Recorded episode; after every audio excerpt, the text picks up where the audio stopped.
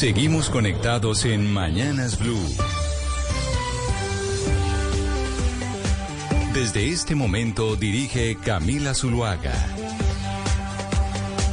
En Colombia son las 10 de la mañana, 35 minutos, y aquí seguimos conectados con ustedes en Mañanas Blue. Vamos hasta la una de la tarde. Ya saben que estamos a través de nuestro canal de YouTube de Blue Radio en vivo. Si no solo nos quieren oír, sino que también nos quieren ver. Ya saben que también a partir de esta hora ustedes nos pueden escribir sus mensajes al 301 764 4108 que es nuestra línea de WhatsApp y durante toda la semana hemos venido entregando boletas para el máster de tenis que se está llevando a cabo en Río Negro, en Medellín.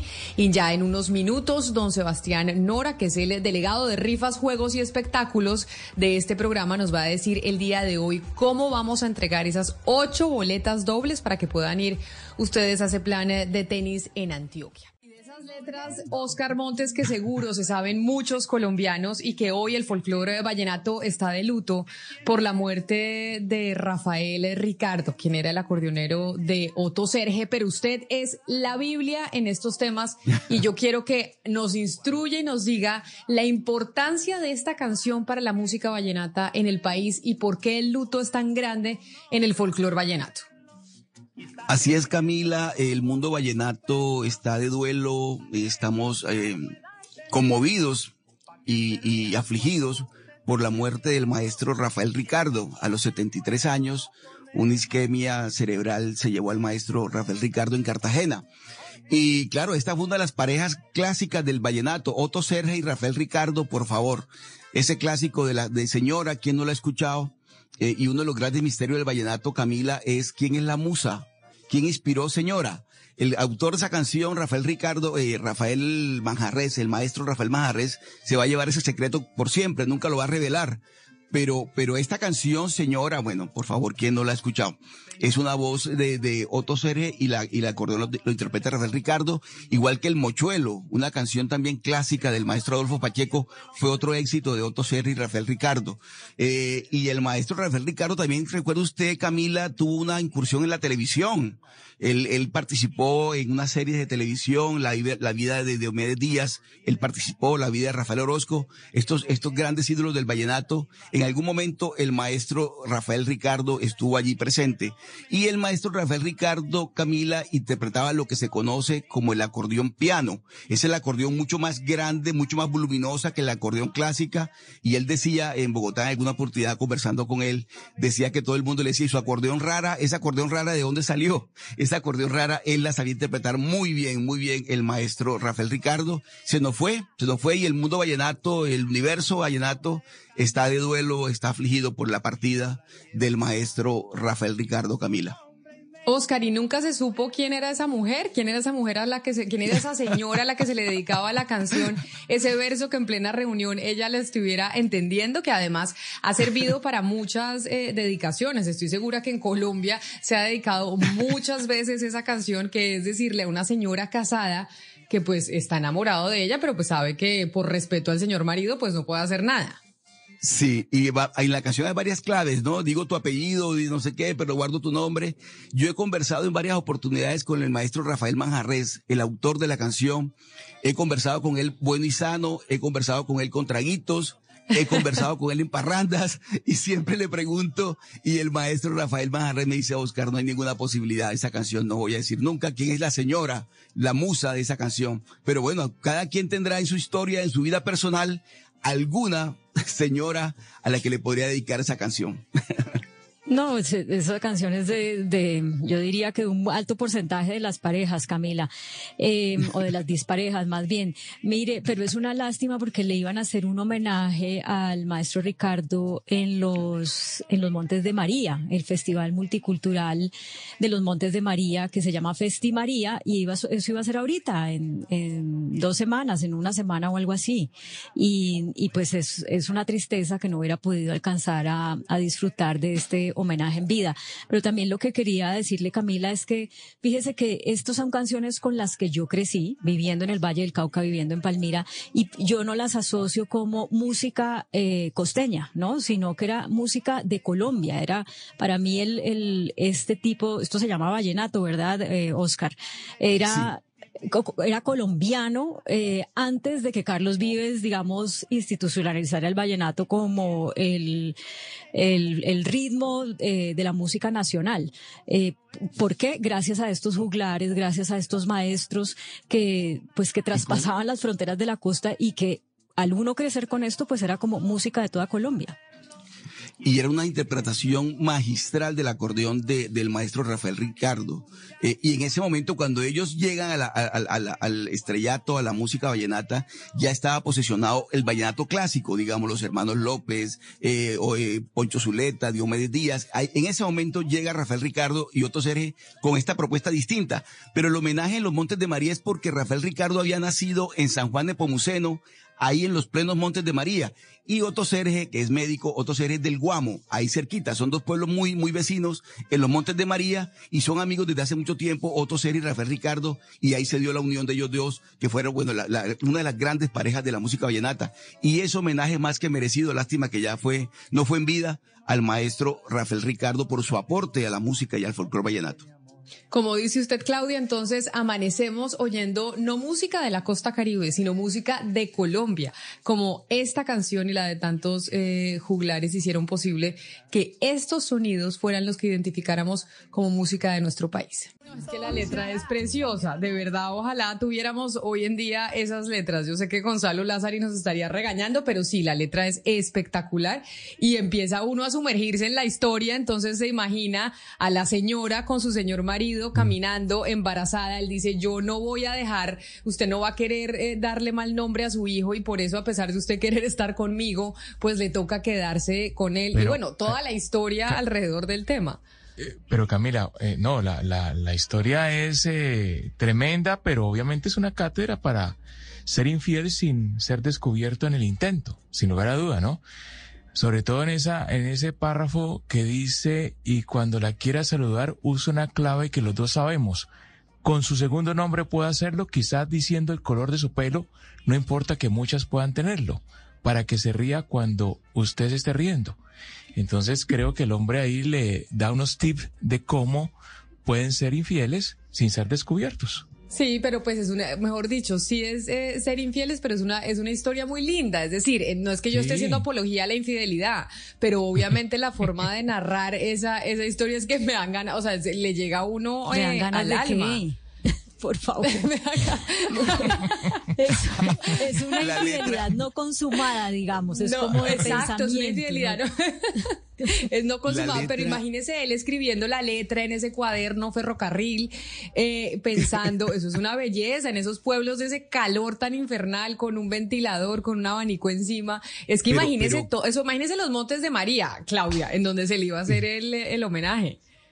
No, claro, la verdad es que sí, es una belleza. Tampoco quiero hacer una apología de la infidelidad, por supuesto que no, ni más faltaba. Pero es que la letra de la canción es muy bella. Es que realmente hay un sentimiento en la canción que él sabe que esa señora, que nunca le va a poder decir el nombre en público, es el amor de su vida. O sea, de verdad, eso, es que uno escucha la letra, hay muchas versiones. Hay una versión en salsa, que creo que es del Gran Combo, uno de estos grupos espectacular de señora. Bueno, hay muchas versiones, pero esta versión de Otto Sergi y Rafael Ricardo, que es la original, sin duda es una, una, una versión espectacular, muy linda. Y además, en los, cuando uno llama grupos vallenatos en Bogotá, en toda fiesta bogotana que uno lleva al grupo vallenato, eso es canción que no falta. Yo no sé si allá ustedes en Barranquilla contratan grupo vallenato también, Óscar, o eso es una tradición solo rola. Claro que sí, por supuesto. Siempre hay un grupo vallenato en alguna parranda, siempre. Bueno, pues esta es una de las canciones que no falta. Y en Medellín seguramente también llevan eh, grupo vallenato a las fiestas. Pero Sebastián, entonces, hoy tenemos boletas, ocho boletas dobles para el eh, Masters, eh, este es Masters 50, dijo usted, Masters 50, ¿cierto? De tenis en, Río Negro. Que en, los torneos de tenis pues hay categorías de los Masters, hay 50, hay 100, hay 100, 250, hay 500, hay 1000 y después vienen los cuatro Grand Slam, pero este pues es un gran torneo, el ATP Challenger Jumbo Open en Río Negro. Repetimos Camila, empieza este domingo 25 y va hasta el primero de julio. Será en el Club Campestre Llano Grande en Río Negro. Hemos venido diciendo que hay ocho boletas dobles todos los días. Hoy exactamente lo mismo, pero les vamos a cambiar a los oyentes eh, la pregunta para que estén más pendientes del programa. Y si le parece, Camilo, lo que vamos a hacer es lo siguiente. Nos tienen que escribir a... Ya me lo aprendí, ya me lo aprendí. A ver, diga, no mire la hoja porque lo estoy viendo ver la hoja. Míreme a la cámara, La- Sebastián, la no mire la hoja. 301. No, señor, estoy viendo que está mirando para abajo. Míreme, la- el- claro, ya no nos podemos engañar ahora que nos vemos. ¿Cuál es el teléfono, nuestra línea de WhatsApp a la que los oyentes nos tienen que escribir para ganarse sus boletas para ir a este Master 50 de Río Negro en el Club Llano Grande que empieza este fin de semana? Dos ocho boletas dobles, Dobles, sí. que estamos entregando Y el día de hoy. también. Y mañana también. Pero Sí. ah, concentrémonos en hoy. Los que nos escriban, ¿a qué línea de WhatsApp? A- al 301-764-4108. Ahí miro la hoja, 4108. Sebastián. No. 764-4108. 301 Esa- ¿Otra vez? Si me- no mire la hoja que le estoy viendo los ojos 301 mirando. 301-764-4108. Ya, que... Óigame, Claudia, esto yo creo que, y, es, y mejor dicho, no tengo ni idea si hay investigaciones sobre el tema o no, pero el hecho de que ya no tengamos la necesidad de aprendernos los teléfonos, cuando, yo- cuando uno era chiquito, se aprendía los teléfonos del papá, de la casa de los primos, de los tíos, de la casa de uno, y hoy en día a duras penas uno se sabe el teléfono de uno para entregarlo. Y yo no sé si esto esté teniendo una afectación en la memoria y en la capacidad de nosotros los seres humanos de memorizar. Pues yo no sé si tiene afectación, pero lo que sí puedo decir con toda certeza es que ese tipo de memorizaciones que uno hacía antes, pues lo entrenaban a uno para memorizar. Hoy, hoy en día es como más difícil memorizar porque es innecesario, pues porque uno encuentra la información rápidamente en los contactos en el caso de los teléfonos, o si es una información académica, pues va a Google y, o, a, o a buscadores, etcétera. Antes no, había que memorizarse todo porque pues uno no tenía, no podía andar con una enciclopedia al hombro. Pero eh, memorizar teléfonos era sin duda como una manera de practicar y ejercitar la memoria. Yo todavía me sé el teléfono de mi casa. El de cuando era chiquita, tenía dos. El mío era 213-1003 o 213-6602. Oscar, ¿se sabe el suyo de su casa cuando era chiquito? No, Camila, no, se me ¿No? olvidó. Yo escasamente me sé Ah. dos números de teléfonos y uno de los dos es el mío, mi celular. No, Dos no números de teléfono, de verdad. No, Camila, yo no tengo memoria para los... Además, siempre he sido malo para los números. Para los, ¿Usted, Claudia, sí se sabe el-. Sí, ¿El suyo de claro. chiquita? El primer número de teléfono, porque además yo, ustedes seguramente todos crecieron en casas donde había teléfono cuando ustedes nacieron. En mi casa no. En mi casa llegó a haber teléfono cuando yo tenía como siete años, una cosa así. Entonces eso fue gran novedad. Eh, y claro que me lo aprendí, todavía me lo sé, 34325. Eh, ah, porque pero era es que ese está Palmira, muy ¿no? chiquito. Más chiquitos. 343-25. Mariana, ¿se sabe usted el de su casa de chiquita? Sí, señora. 555 Sí, 3526. corriendo. Ah, pero es que ese así. parece de taxi, Taxi Express. 55503. 555 3526. Así Sí, es que hoy en día la gente no se aprende los teléfonos. Como le digo, el mío era 213-6602 o 213-1003. Eran los de mi casa.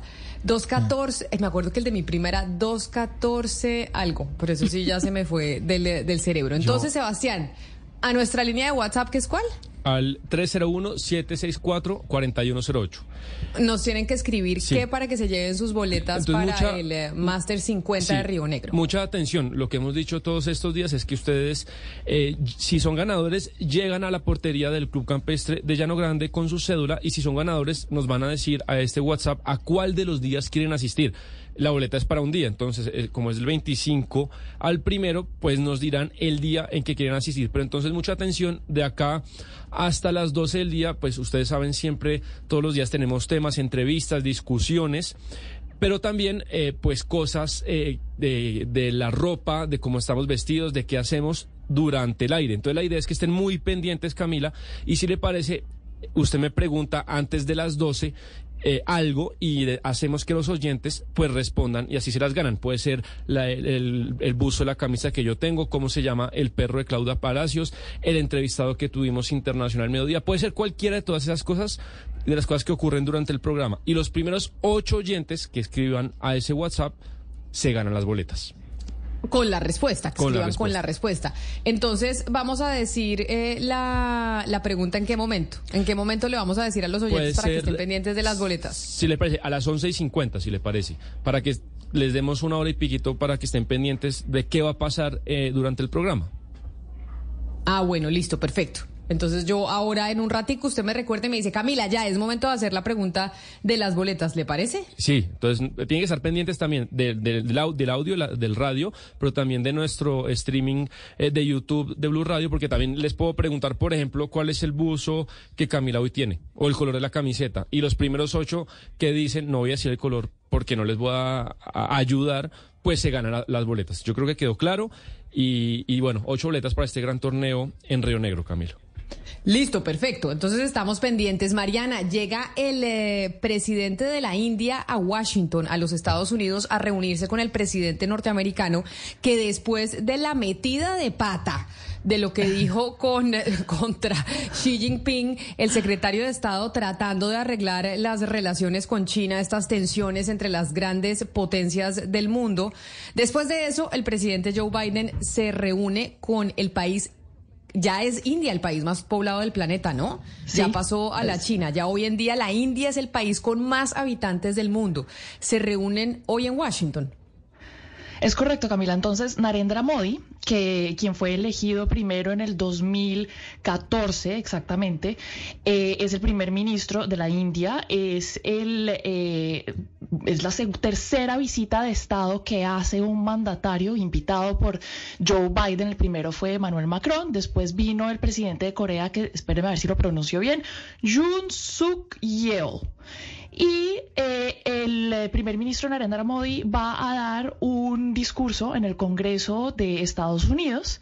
Es el único es decir, solo en la historia de Estados Unidos han habido tres eh, líderes o de jefes de Estado que han dado dos veces discurso frente a un Congreso en, Estados Unidos.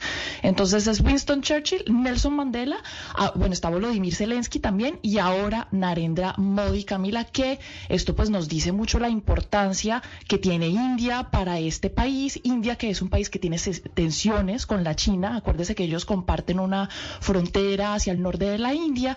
Eh, ahí hay tensiones. En el 2020 estuvo complicada la cosa y la India y China se miran con mucho recelo. Entonces Estados Unidos espera que con esta cercanía a la India, pues eh, ese país pueda ayudar a hacerle una especie de jaque a eh, China. En específico, Camila, hay mucha atención en Washington sobre todo a los acuerdos que se pueden firmar y que ya se están firmando en materia de defensa.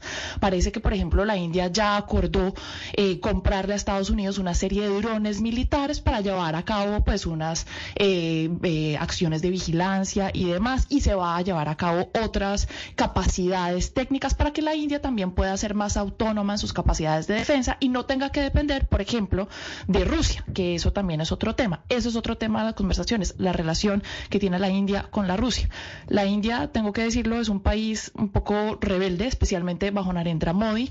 Él no tiene un perfil como tan impecable. Acuérdese que él muchas organizaciones de derechos humanos lo culpan de no proteger los derechos de los musulmanes en la India y eso también eh, crea problemas entre las relaciones de este país y la India. Pero, Camila, lo tengo que decir, el país le ha dado una gran bienvenida a Narendra Modi. Esta noche van a tener una cena de gala, vestido largo, eh, frac y todo. Y bueno, y como le dije, es el segundo, es- va a dar un discurso ante el Congreso, es la segunda vez que lo hace y solo pocos líderes en la historia del país han hecho eso. Oiga, impresionante, impresionante que sea de los pocos líderes que va a dar discurso en el Congreso norteamericano. Qué belleza la ropa que lleva puesta eh, Narendra Eso se llama Modi una en, eh, curta. Una, pero Lo que- preciosa, pero la curta de la Sí. seda más fina. Tiene el eh, señor Sí, puesto sí. en la foto con eh, Joe Biden y Jill Biden, su esposa. Esa foto que estábamos viendo ahora, quienes están conectados a través de nuestro canal de YouTube de Blue Radio en vivo. Pues ni más faltaba que los norteamericanos no quisieran tener relación con el país más poblado del planeta. Porque recordemos que uno de los factores eh, también de crecimiento económico y demás que se mide, no el único, pero sí uno, es el eh, número de habitantes. Y la India hoy es el país de más habitantes del planeta. Lamentablemente cuando vinieron eh, el- a Colombia el canciller de la India pues no fue como tan recibido, no fue tan importante el, eh, el agasajo que se le hizo y miren allá los gringos. Uno de los pocos, de los cuatro líderes que sí va a hablar en el Congreso norteamericano es el eh, líder de la India. Y cuando vino aquí a. Colombia, el canciller, aquí lo tratamos pues regular más o tres cuartos, ¿no? Eso no fue como que le hiciéramos tanto recibimiento al canciller de la India, uno de los países y de las potencias también, que está llegando a ser potencia eh, económica en el mundo. Pero hablando de economía, dígame, Mariana. No, es que Camila, lo que le iba a decir es que pues ese es un país, es decir, está en la quinta economía del mundo y para el 2050 ya va a haber superado la economía de Japón. Es decir, la importancia económica de la India es cada vez más relevante. A diferencia de la China, tiene, le está pasando lo opuesto eh, que le pasa a la China, que es que la población joven es muy grande. Entonces, en ese sentido, tiene mucho futuro. ¿Se acuerda que hablábamos de la inversión de la pirámide y el problema que eso generaba para las pensiones y demás? A la India le pasa totalmente lo contrario. Tiene una población joven muy grande y por ende una perspectiva y unas esperanzas económicas muy grandes. Por eso escuchar lo que usted narra de la recepción que le están haciendo los norteamericanos al eh, líder de la India me hace recordar lo que pasó con nosotros aquí en Colombia cuando vino el canciller, que la visita no fue y no tuvo las dimensiones que debió haber tenido en su momento. Pero bueno, pues esas son eh, las prioridades que tenemos en términos diplomáticos nosotros en este momento aquí en Colombia. Pero hablando de economía, Sebastián, hablemos de criptoactivos porque los criptoactivos, las criptomonedas, a pesar de muchas cosas, de las regulaciones que se le vienen, etcétera, etcétera, por lo menos el eh, Bitcoin, la, última vez que lo vi, vamos a mirar a ver, estaba en 30 mil dólares un Bitcoin. Pero ¿por qué vamos a hablar de criptoactivos que además en Colombia estamos eh, pues empezando una regulación o por lo menos un proyecto para regularlos? Sí, se está tratando de regular un poco el superintendente financiero Ferrari, César Ferrari, que yo les traje ese audio acá, él no está, él no es muy amigo de ese mercado, pero por otro lado hay gente que está diciendo que esto es una realidad y que entre esté más cercano del sector blanco, formando la economía mejor. Pero es cierto que hay un caso muy eh, fuerte, delicado con el caso de Binance en Colombia, que ya eh, tiene defensa de abogados, que ya hay tema en fiscalía y hoy lo revelan Camila de una manera muy interesante. Les sugiero que entren a la revista Forbes Colombia, donde desarrolla el caso con víctimas, eh, para que la gente Pero un segundo, Sebastián, espéreme un momento. Sí. Espéreme un momento. ¿Qué es Binance? Bueno, Binance es el la plataforma de intercambio de criptoactivos más grande del mundo. Y para hacer un poco sencillo, ¿Qué significa un exchange de criptoactivos para la gente? Hagan de cuenta que es una gran plaza de mercados digital donde se intercambian eh, activos y divisas eh, entre, entre usuarios, las que usted quiera. Entonces, por ejemplo, yo tengo Bitcoin o tengo Litecoin, que hay un montón de criptoactivos, hay más de, hay miles de, de, de criptoactivos. Y yo quiero comprar con mi Bitcoin un pedazo de otra divisa, eh, puede ser euro, puede ser dólar, puede ser peso argentino y la intercambio al, al, al, valor de hoy del que tiene mi Bitcoin. Pero a lo mejor mañana me dan ganas, Camila, de con mi pedazo de Bitcoin comprar Dogecoin. Entonces, al, al valor real que están las dos monedas, pues yo intercambio y es, digamos, una, una plataforma gigante, muy compleja, donde se intercambian eh, este tipo de criptomonedas. Y usted lo que hace es, usted se hace usuario, le hacen una identificación pues visual de que es usted, tiene que poner, le, hace escáner a su cédula, su tarjeta de crédito y apenas la plataforma confirma que se trate de usted, usted ya puede usarla y eh, pues compra los criptoactivos con dólares o con pesos, etcétera. Entonces Binance en Colombia, pues ya ha tratado junto a la vivienda y a, trabajar con la superintendencia financiera, pues cada día estar más cerca del sistema financiero normal. Incluso ya Camila Binance ya tiene tarjetas débito. Entonces, por ejemplo, digamos que usted no tiene, usted no tiene su, patrimonio, Camila, no es en pesos, como los podía tener en Banco Colombia en la vivienda, sino su, patrimonio es en criptomonedas, en Dogecoin, en Litecoin o en Bitcoin. Y lo que hace es vas al supermercado y paga con Binance y está pagando es con, con bitcoins, no con pesos. No sé si, si, si me, me, me hice explicar. Sí, se, se, explicó bien, pero entonces, ¿con quién vamos a hablar y estos afectados que hay en Colombia por utilizar esa plataforma que ya va a empezar a hacer acuerdos con eh, diferentes bancos en nuestro país? Eh, ¿Qué ha pasado? ¿Qué ha pasado con los procesos y cuál es la afectación que han tenido esos usuarios utilizando esa plataforma? Sí, se conoce que alrededor de 1.600 usuarios eh, de Binance en Colombia les han bloqueado o hackeado su cuenta. Y son personas, algunas que tenían un patrimonio muy grande y después de que les desbloquearon su cuenta, pues la cuenta tenía 90% menos del patrimonio, los han robado, les han quitado eh, gran parte de sus ahorros y bueno, este, este tema es muy difícil pues de pelear, por lo que le digo, porque este mercado pues todavía no está aceptado del todo en Colombia, pero, pero es dramático porque hay personas que han perdido todo su dinero y, y hoy lo refleja pues Forbes que dicen las autoridades es tú te metes, tú te sales, te estás metiendo en un mercado que no está regulado bajo su responsabilidad, usted está metiendo su dinero en algo que no tiene regulación y que no hay autoridades que le respondan por eso. ¿Con quién vamos a hablar eh, sobre este tema? Y está en línea, más está en línea, sí. Camilo Suárez, abogado, y también él es el presidente de ASO Blockchain en Colombia. Además, está defendiendo y llevando los casos de varios de estas víctimas. Abogado Suárez, muy buenos días, bienvenido a Blue Radio. Muy buenos días, Sebastián, Camila, muchísimas gracias por el tiempo que nos están dando aquí en su emisora. Un saludo a todos los que nos escuchan y nos ven en esta mañana. Abogado, usted, eh, según nos dice Sebastián, es el representante de dos eh, víctimas de Binance, pero además es el eh, representante también de ASO Blockchain. La pregunta es, ¿por qué hay un lío jurídico en esta situación cuando al final Binance es una plataforma que en Colombia no está regulada? Y que no hay ningún tipo de garantía por parte de las autoridades que le diga a una persona que si metía su dinero ahí, pues eh, estaba en un sistema que era regulado como el sistema financiero. Correcto, bueno, eh, digamos que la, la, la, explicación que hizo Sebas de lo que es Binance, Binance hoy es el exchange más grande del planeta, es un exchange gigantesco, que sí ha ayudado a la usabilidad, ha ayudado a la adopción, tiene una plataforma súper amigable, pero Sucede que en el, en el año 2021, desde el año 2021, Binance empezó a bloquear cuentas de colombianos.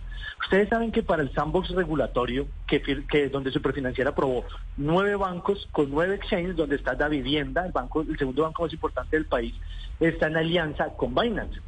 Y sucede que Binance empezó a bloquear arbitrariamente las cuentas de los colombianos. Ojo, Binance en Colombia, para el sandbox regulatorio, tuvo que darse de alta ante Cámara de Comercio y constituir una compañía llamada Binance Colombia SAS, con un patrimonio de apenas 10 millones de pesos. Que entonces eso lo pone a uno a dudar muchísimo, pues, de cómo la vivienda hace alianzas con empresas que tengan un patrimonio de 10 millones de pesos para responder ante todo lo que sería en el sandbox regulatorio. Binance ya, ya, estaba, ya estaba constituido en Colombia y empezó a bloquear cuentas de colombianos. Se conocen hoy más de 1.600 colombianos que les bloquearon su cuenta.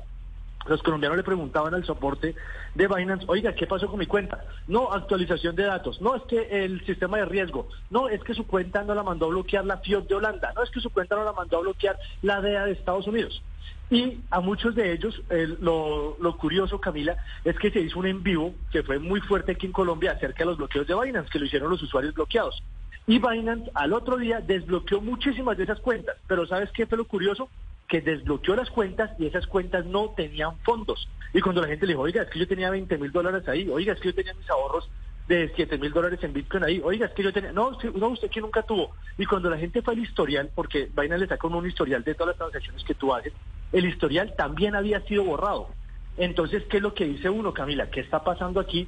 Que una plataforma como Binance, que está tratando de entrar con toda la formalidad legal a Colombia, eh, le bloquea a 1.600 colombianos. Hoy en día no les da explicación a los colombianos qué pasó con sus fondos, dónde están, qué pasó con eso, y aún así siguen adelante en un sandbox regulatorio contra vivienda y con superfinanciera.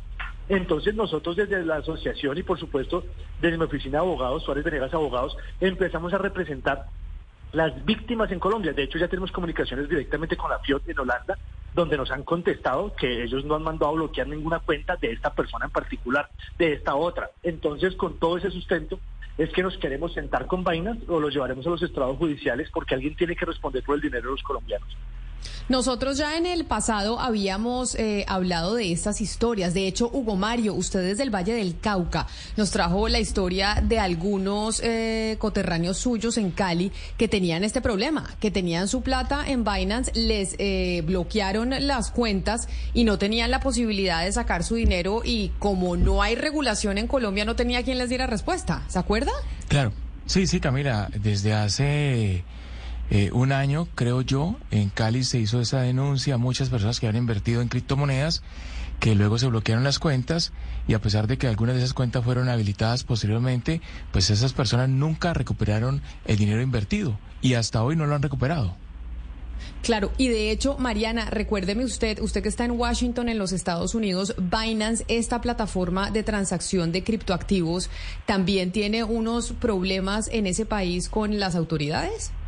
Sí, eh, unos problemas muy graves con el Securities and Exchange Commission, que es la reguladora que regula todos los mercados de valores, eh, principalmente, por ejemplo, el mercado de la bolsa de Nueva York. Pero lo que dice eh, esa reguladora es que estas criptomonedas se volvieron valores y que la manera en cómo opera el Binance en Estados Unidos no solamente es ilegal, sino que sirve para utilizar fondos de los clientes para mandarlos a otra empresa de la cual es dueño el, que el presidente de Binance, que se llama Chengpeng Zhao, le dicen CZ, y pues esa compañía de, de CZ está por fuera de Estados Unidos en un supuesto paraíso fiscal y no se sabe para qué eh, utilizan los fondos o la plata de los eh, inversionistas o de sus clientes en Estados Unidos y eso pues es ilegal. Están en ese, en ese lío en este momento legal y es posible que haya un acuerdo entre ellos dos, pero es una demanda y una situación legal complicada.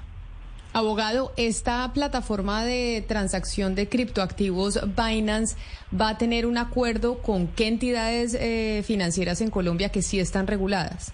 Claro que sí. Binance es una alianza aprobada por la superfinanciera de con Da Vivienda, el segundo banco más importante del país, Da Vivienda con Binance.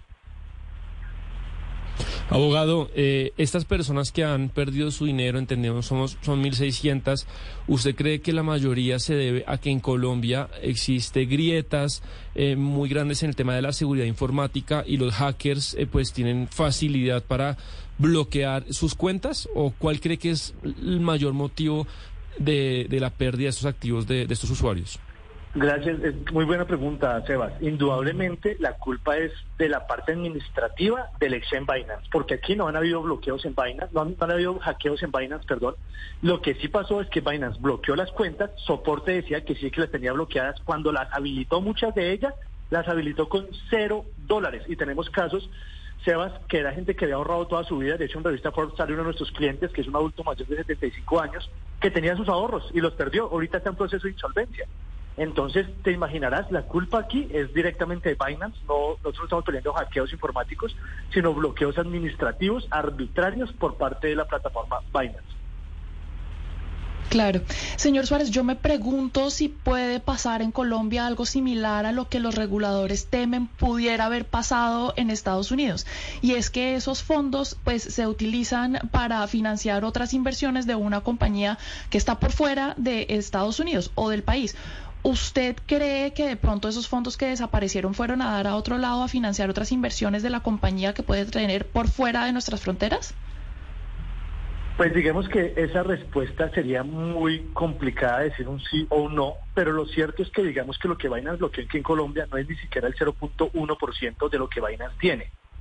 ¿cierto? Aquí lo importante es lo que tú decías ahorita, tanto como pasa en Estados Unidos, está pasando en Colombia, que todavía no hay quien pueda defender los derechos y los intereses de los usuarios. Por eso ahorita corre en el Congreso el proyecto 139 eh, del 2021 que busca la regulación de los exchange brokers en Colombia. Pero entonces, frente a esto que usted nos está contando, porque mire que hay varios oyentes que nos están escribiendo al 301-764-4108 que han perdido su dinero, no con, no con Binance, pero por ejemplo, Isabel que nos escribe desde Canadá dice que ella y su esposo perdieron todos sus ahorros, no fue con Binance, sino a través de NFTs y que el dinero no se recupera y eso que ya está allá en Canadá, no aquí en Colombia. Aquí en Colombia, las personas como sus clientes, ¿cuáles son las alternativas y las salidas que tienen? Bueno, digamos que vale aclarar que China Analysis, que es la compañía que se encarga de hacer los análisis de la blockchain alrededor del mundo, o sea, de la red por donde funcionan las criptomonedas, eh, sacó hace un mes un estudio donde Colombia es el primer país con más afectados por pirámides en América Latina y el segundo a nivel mundial. Esto pues se traduce en que no tenemos educación financiera, ¿cierto? Y la gente, los NFTs, todos los criptoactivos, obviamente son altamente volátiles, como si tú estuvieras invirtiendo en cualquier acción de una empresa nueva o una empresa riesgosa. Por eso es que hay que informarse muy bien antes de invertir. Eh, probablemente ya habrá invertido en los NFTs que tuvieron una burbuja gigantesca, una burbuja muy fuerte, donde los NFTs alcanzaron a perder más de su 95% de precio, la mayoría de NFTs, del año antepasado a hoy. Entonces muy probablemente a ella le pasó, le pasó ese caso. Acá también Jimmy, por ejemplo, dice lo siguiente, que tiene la siguiente consulta, abogado, y, lo dejo ir. Y es que ella, él tiene entendido que cuando la superintendencia avaló el proyecto de las criptomonedas, ese piloto tenía algunas garantías y creo que era con Fogafín. ¿Eso no se hizo efectivo para el caso de Binance? Bueno, sucede que no, sucede que no porque los, el sandbox regulatorio está supremamente lento.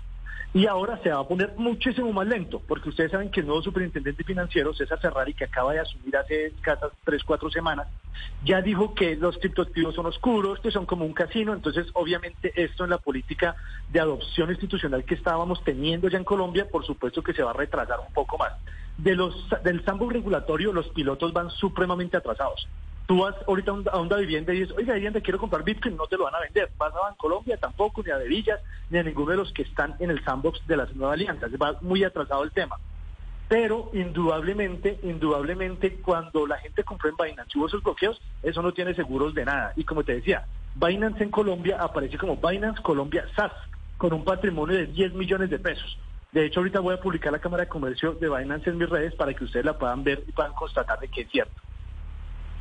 Pues abogado Camilo Suárez, abogado y presidente de ASO Blockchain, gracias por hablar con nosotros de este tema que además eh, pues todavía genera muchas preguntas, lo que pasa con el mercado de los criptoactivos, qué tan seguro es, cuáles son las plataformas que se deben utilizar. Binance es una de las más conocidas a nivel internacional, pero también tiene una cantidad... La más grande del mundo. exacto, la más grande del mundo y también tiene estos líos, entonces ¿cuál es la seguridad que tienen aquellos colombianos que están interesados en comprar eh, criptoactivos como un activo parecido a una acción, sabiendo que es un activo riesgoso un activo volátil y que tiene uno que informarse muy bien antes eh, de adquirirlo y meter sus ahorros o su plata eh, en ese tipo de monedas. Señor Suárez, mil gracias por estar con nosotros hoy aquí en Mañanas Blue, por haber aceptado esta invitación.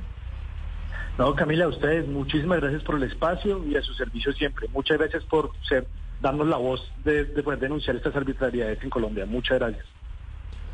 Y Camila, nos comunicamos con Binance eh, y nos mandan lo siguiente. Quería leerlo, leerle lo más importante del comunicado respecto a esas investigaciones. Dice, aunque Binance está impedido de hacer comentarios sobre investigaciones en curso, reiteramos que la seguridad es nuestra prioridad y trabajamos en plena colaboración con las autoridades en todo el mundo para convertir delitos cibernéticos y financieros, incluyendo el seguimiento preventivo de cuentas sospechosas de actividades fraudulentas. Y cuentan que desde el 2021 pues han respondido respondido o han hecho solicitud a más de 47 mil quejas o solicitudes de este tema. Entonces, eh, esto es Binance Colombia y como decía el invitado Camila, pues Binance es muy grande. Acá lo que yo veo es pues un poco eh, es difícil saber qué, se puede hacer porque César Ferrari no quiere, él no quiere regular esto. Él no dice que ni siquiera Bitcoin sea un activo financiero.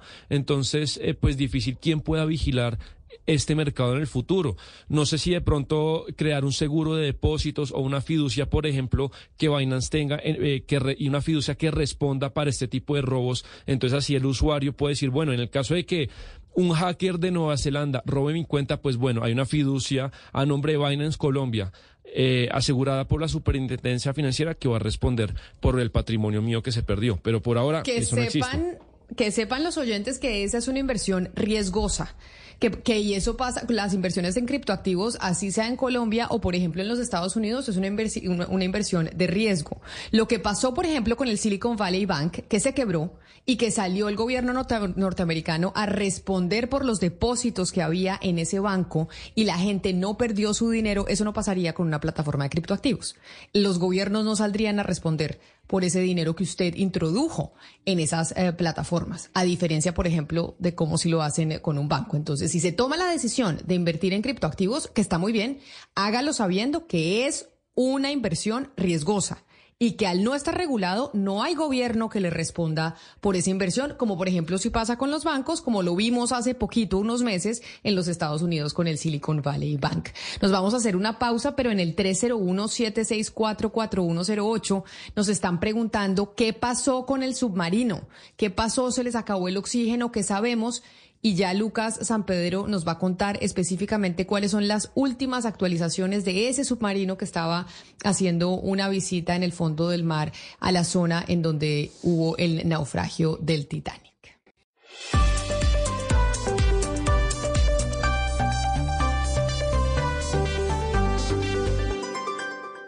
Que debe estar happy, happy y muy feliz es usted, don Gonzalo Lazari, que finalmente está en Washington, ¿no?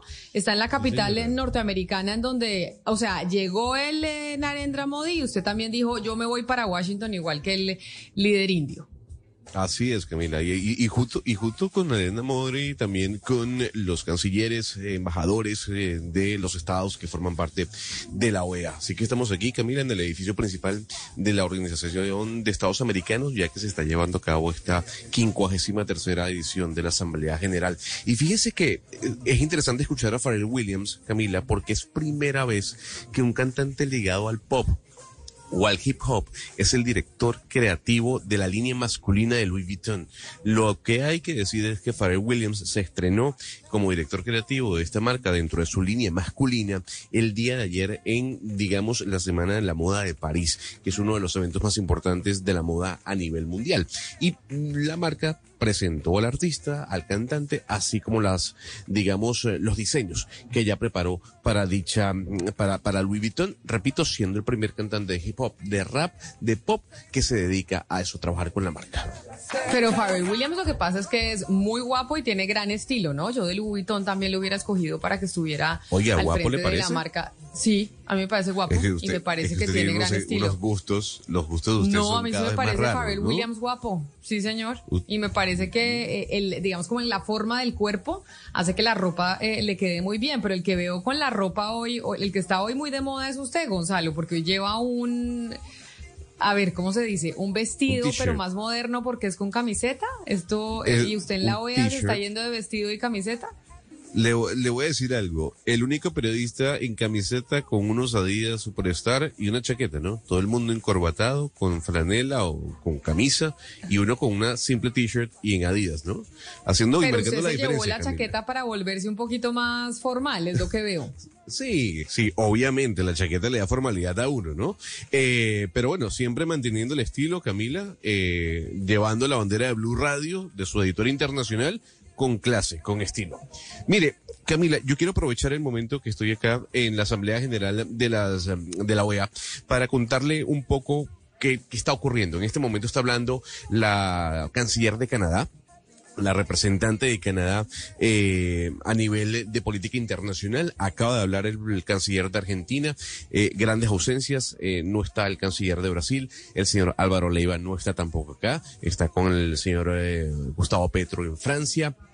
Y se está hablando en este momento del tema de derechos humanos y el tema de la migración. Todavía no ha habido un debate álgido sobre ejemplo, por ejemplo, por temas como Nicaragua o Venezuela. No obstante, según se informa y se conocen los pasillos de la OEA, ah, puede haber una declaración de muchos países de este organismo que estén en contra o que critiquen la posición de Brasil frente a Venezuela. Recordemos que Brasil y el presidente Lula dijo que sobre Venezuela hay una narrativa. Pero nos topamos con el embajador Camila de los Estados Unidos en la OEA y le preguntamos sobre este organismo. Usted recuerde que el presidente López Obrador dijo hace cuestión de un mes que la OEA debía desaparecer, que la OEA tenía que acabarse, muy parecido a lo que ha dicho Nicolás Maduro. Y quiero que escuche lo que dijo el embajador de Estados Unidos, el señor Francisco Mora, ante la OEA sobre dicha declaración. presidente López Obrador creo que dijo que la OEA tenía que desaparecer. Creo que fue la palabra textual. Nosotros obviamente no apoyamos, al contrario, estamos muy concentrados en fortalecer la OEA. O sea, desde que el gobierno del presidente Biden desde un principio dijo que lo que teníamos que hacer es fortalecer las alianzas, las instituciones internacionales, de volver a, a- invertir tiempo y dinero en la diplomacia. En cuanto a la América Latina y el Caribe, no hay otro, otra entidad, otra organización como la OEA que está tan comprometida con eso. Y es por eso que apoyamos, por, ejemplo, para dar un ejemplo nada más, el aumento en el presupuesto de la OEA, que no se había visto en más de una década. Nosotros luchamos por eso, se dio, Y yo creo que es parte de un compromiso por parte de, Estados Unidos y muchos otros miembros de fortalecer la institución. Y hablando de fortalecer la institución, hay quienes dicen que fortaleciendo la institución tendría también eh, que ver con el regreso de países como Venezuela a la mesa. Y cuando se le consultó Camila Francisco Mora si Estados Unidos estaría de acuerdo con el regreso de Venezuela y cuáles serían las condiciones, esto fue lo que nos dijo. Si Venezuela, en Venezuela no hay unas elecciones libres, transparentes, creíbles, verificadas, no. Yo creo que es importante como se dijo en Bogotá, de que tiene que haber un proceso en Venezuela donde ya Venezuela puede volver a, a regresar al sistema interamericano. Proceso, Camila, que no va a ocurrir, ¿no? Tomando en cuenta además lo que hablamos esta semana con respecto a lo que van a ser esas elecciones para el año 2024, tras la renuncia de los magistrados del Consejo Nacional Electoral. También nos topamos en los pasillos de la OEA con la canciller de Panamá. Recordemos que Panamá y Colombia tuvieron un desliz hace cuestión de semanas por las palabras del canciller Álvaro Leiva y le preguntamos a la canciller Janaina Tebawey eh, eh, básicamente cómo están las relaciones entre Colombia y Panamá y sobre todo en el tema de migración. Y esto fue lo que nos dijo la responsable de la política exterior de Panamá. Bueno, nuestras comunicaciones son muy respetuosas pero firmes. Cuando hablamos de responsabilidad compartida necesitamos que todos los actores primero entiendan la situación y para entenderla también necesitan actuar de acuerdo a la misma. Entonces, eh, la coordinación, la cooperación, el intercambio de información entre Colombia y Panamá es muy requerido. Colombia es nuestro vecino, es crucial que tengamos una buena relación con Colombia, pero siempre basada en el respeto el uno al otro. El respeto, el respeto, Camila, que menciona la canciller de Panamá. Eh, Jonathan Pellet, el portavoz de la Cancillería de Israel para América Latina, también eh, está presente en esta Asamblea General. Y aprovechamos para hablar de ya a un año de la invasión rusa a Ucrania. Bueno, eh, ¿cuál es la respuesta de Israel frente a la crítica que han que ha surgido sobre ellos, sobre la posición que ha tenido en medio del conflicto. Hay que decir que el presidente Zelensky eh, transmitió un video, le envió un video a los miembros de la OEA diciendo básicamente o agradeciendo básicamente el apoyo que ha dado América Latina para este conflicto y condenando nuevamente a Rusia. Esto fue lo que nos dijo Jonathan Pellet, repito, el portavoz de la Cancillería para América Latina, cuando se le consultó sobre las críticas acerca del actuar de Israel en el conflicto Ucrania-Rusia. En primer lugar, no es correcto. Se hemos pronunciado en la ONU, en foros internacionales en favor de Ucrania eh, y hemos dado mucha asistencia humanitaria y quizás vamos a seguir apoyando. Por otro lado, hay que entender que tenemos casi una frontera con, con Rusia. Rusia está en Siria, muy, muy presente. Ahí es nuestra seguridad, nuestra frontera del norte y ahí necesitamos también mantener algún tipo de canal abierto con los rusos. Por eso a, veces parece que estamos en una relación más equilibrada, pero no es así. O sea, estamos muy, muy claramente por el lado histórico con Ucrania, pero manteniendo abierto también el diálogo con los rusos. Y para finalizar, Camila, hablamos con el embajador de El Salvador en la OEA. Eh, Seide Gallup eh, publicó una encuesta, Camila, que pone al señor Nayib Bukele como el presidente con mayor favorabilidad en América Latina. La encuesta fue publicada hace cuestión de una semana. 90% de la población salvadoreña apoya a Nayib Bukele. En segundo lugar está López Obrador. Pero no obstante, siguen surgiendo las críticas sobre el actor de Nayib Bukele y sobre esas denuncias de violaciones de derechos humanos a los miembros de la Maras que han sido detenidos en medio de este estado de excepción.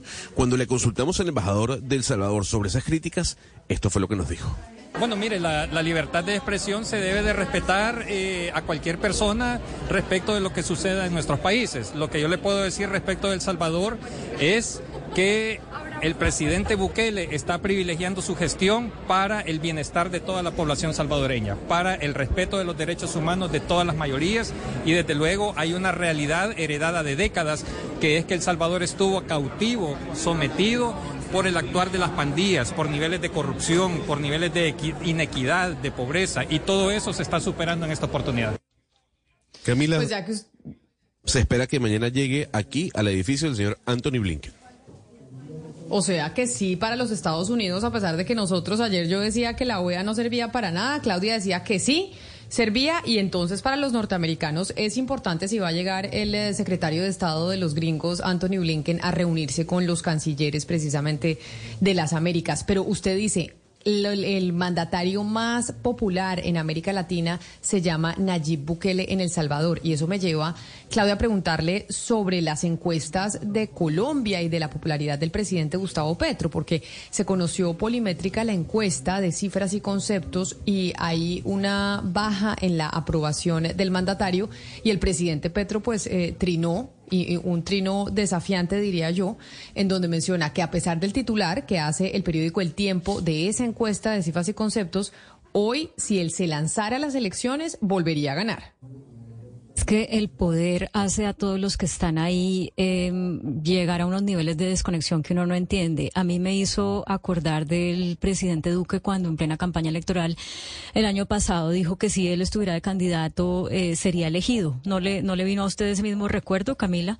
Sabiendo la situación de impopularidad en la que estaba y, y él se, se atrevió a decir eso. Y ahorita el presidente Gustavo Petro, que si bien tener un 42% de favorable no está mal, pues sí es eh, significativamente inferior a la medición de la última encuesta, en vez de salir a hacer un análisis tranquilo o sencillamente de seguir trabajando, se pone a hacer este trino que, eh, pues que, que, que, como usted bien lo dice, es un, es un desafío. Aquí hay que reconocer, obviamente, que hay una baja en la popularidad, en, en, la, en, el, en el favorable y un aumento en el desfavorable. El, el desfavorable sube de 40 a 55%, son 15 puntos porcentuales de marzo a junio. O sea, es una subida del desfavorable bastante significativa.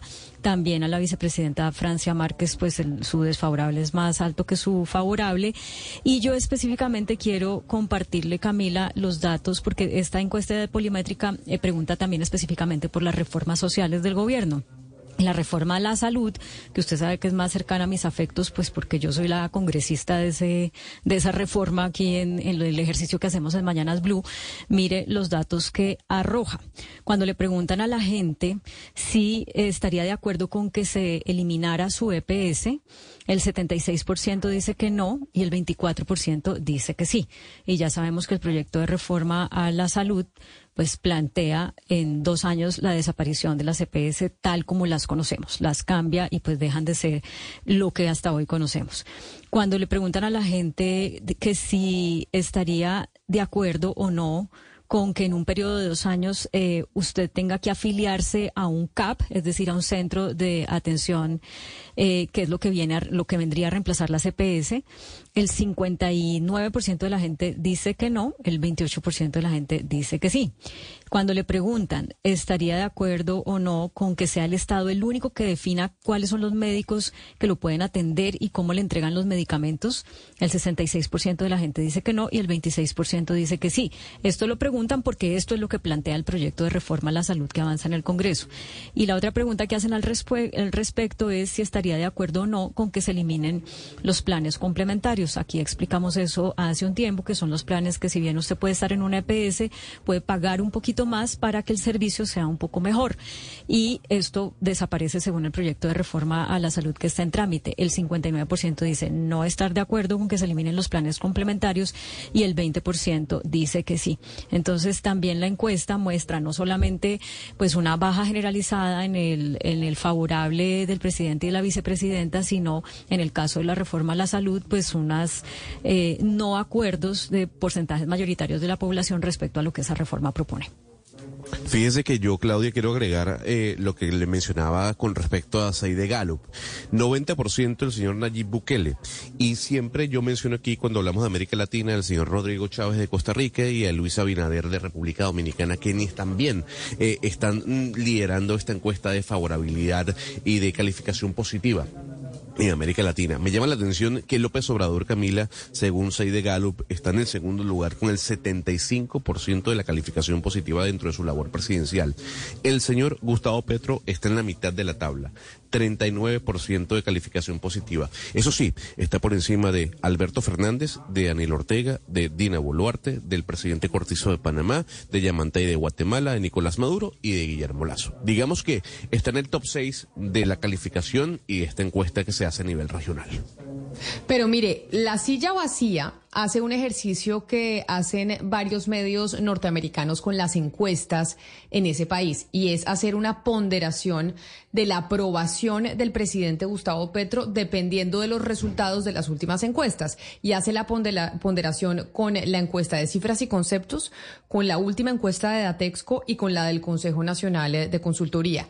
Y ahí, haciendo la ponderación de esas tres encuestas, sale que la aprobación del presidente Gustavo Petro hoy en Colombia está en 43.8% y la desaprobación en 46.4%. Si bien es cierto, la desaprobación está más alta que la aprobación, la aprobación del presidente Gustavo Petro no es mala un 43.8% de aprobación de un mandatario. Gonzalo, repítame en cuánto está la aprobación de la mayoría de los mandatarios en América Latina. Le puedo decir, Nayib Bukele, 90%, López Obrador, 75%, Rodrigo Chávez de Costa Rica, 71%, Luis Abinader, 65%, Xiomara Castro Honduras, 48%, Gustavo Petro, 39%. Después de Gustavo Petro, empiece a contar ahí 30, 25 y 19%. No, entonces, pero eh, lo que le digo con la ponderación es sale el presidente con 43.8% de aprobación. No está dentro de los más altos. Esos altos números de aprobación como los que se ven en El Salvador o los que se ven en México, pues son extraños. Ese no es el común denominador en democracia. De hecho, en democracia, por lo general, una mitad de la tabla está bien que, suceda en términos eh, de aprobación. Así que es cierto, a mí me parece que es desafiante el trino Claudia, del presidente Gustavo Petro cuando dice si yo me volviera a lanzar, me elegirían, es desafiante con la ciudadanía. Sin embargo, los números no son malos. Pues eh, mi mamá decía cuando yo era niña eh, que si mal de muchos consuelo de tontos y yo creo que pues que mm, esa es una lectura, ¿no? No, no, no son malos, pero sí hay que reconocer primero que la tendencia es a la baja entonces, eso sí me parece que cambia la perspectiva pues de, cómo se debe leer. Y segundo, que el desfavorable es más alto. Y tercero, que si bien no es un número malo, es un número que se presenta con apenas 10 o 11 meses, 11 meses en, en el gobierno. Si usted mira las cifras que nos acaba de dar Gonzalo, eh, son cifras mucho más altas con periodos ya eh, cumplidos mucho más largos. y cuando lo natural es que cuando los, se acerque al final del gobierno haya tanto desgaste que los niveles de aprobación eh, sean más bajos. Y aquí estamos viendo un nivel de aprobación que no es el mejor, tampoco es pésimo, pero que viene en caída con solamente 10 eh, meses de gobierno. Pero mire, mire Claudia, que esa, esa aprobación y Camila, esa aprobación del 43.8% de acuerdo al ejercicio que hace la silla vacía de la ponderación de las encuestas, em, no es bueno, pero yo sí creo, Camila, que no es para echar las campanas al vuelo. Es decir, todavía le faltan cuatro años y largos, es decir, va a cumplir un año apenas. Y ya es, ya está marcando fuerte en la desfavorabilidad. Pero además, Camila, mire usted una cosa importante, la agenda legislativa, que, va, de la mano de la gestión de gobierno. Mire que se le hundió todo el, estamos hablando más de la, de la laboral, pero también se le hundió el paquete de justicia, el tema de la humanización carcelaria, el tema del sometimiento a la justicia. Es decir, hay un paquete de reformas del gobierno que tampoco pasaron en el Congreso. Es decir, ahí también es deficitaria la, la manera como habría que mirar este primer año del presidente Petro. Y el 43.8% me parece que faltándole todavía cuatro años, esa chequera jugosa con la que comienza todo gobierno de cuatro años, ya está eh, eh, en, saldo en rojo. Es decir, todavía le faltan tres años y ya está en saldo en rojo. Es decir, que ya, está, ya está girando contra la chequera y, y al final no sé cómo va a terminar. Digo, todos terminan porque todos giran en esa chequera y al final terminan con mucho, con un déficit. Pero, pero yo creería que el presidente Petro, obviamente que en el trino es retador y está como tanteando el terreno también, porque dice, si yo pudiera, pudiera, dice la palabra que utiliza, si yo pudiera me lanzaría y ganaría. Pues no sé, si está de, pronto también está tanteando el terreno para ver qué puede pasar en un futuro. las cifras no son buenas, Oscar, y es justamente por lo que ha dicho usted, decía Claudia, en tan solo 10 meses de gobierno, pues ya se nota el desgaste. 43% de aprobación es muy poco realmente para un gobierno que no ha completado un año aún, eh, un presidente que no ha completado un año en el poder. En esta encuesta de cifras y conceptos, Camila, lo que veo es que le va un poco mejor al presidente Petro. Es en la encuesta que menos mal le va, si se quiere leer de esa forma, comparada con otras encuestas. No sé si el presidente Petro está eh, eh, eh, metido en una burbuja, rodeado de áulicos y de estos comités de aplausos, y por eso tal vez no está viendo la realidad en las calles. Esta semana en Twitter también fue desafiante cuando no reconoció la participación masiva en las marchas contra las reformas. culpó además también en Twitter del hundimiento de la reforma laboral a empresarios y a medios de comunicación. Creo que el presidente está cazando una pelea diaria con diferentes sectores de la sociedad colombiana y eso es justamente lo que hace que su gobierno se desgaste y que esté en desventaja ya, en desfavorable y en saldo en rojo, como decía Oscar, eh, pues con tan pocos meses en el poder. Mire, Camila, otros datos de la encuesta de Polimétrica que me parecen interesantes para el análisis. Aquí lo ponen por posición ideológica, cuál es la favorabilidad del presidente. Entonces, el 76% de la izquierda eh, hace una buena calificación del presidente, el 38% del centro y el 21% de la derecha. Y pues uno tendría que empezar a, a pensar si, si pudiéramos contrastar eso, pero yo sé que esos, esos datos no existen, ¿qué porcentaje de la izquierda votó por Pedro? ¿Qué porcentaje del centro? ¿Qué porcentaje de la derecha? Eh, ¿Dónde, dónde están los desgastes, no? Eh, ¿Por qué hay un porcentaje de la izquierda que si bien es mayoritario y significativamente mayoritario, 76%, de todas maneras hay un 24% a la que no le convence el presidente? Y en el caso de la derecha, un 62, eh, del, del, del centro, un 62% de la gente que seguramente muchos de esos votaron por el presidente Petro, eh, que hoy en día no, está, no lo están calificando bien.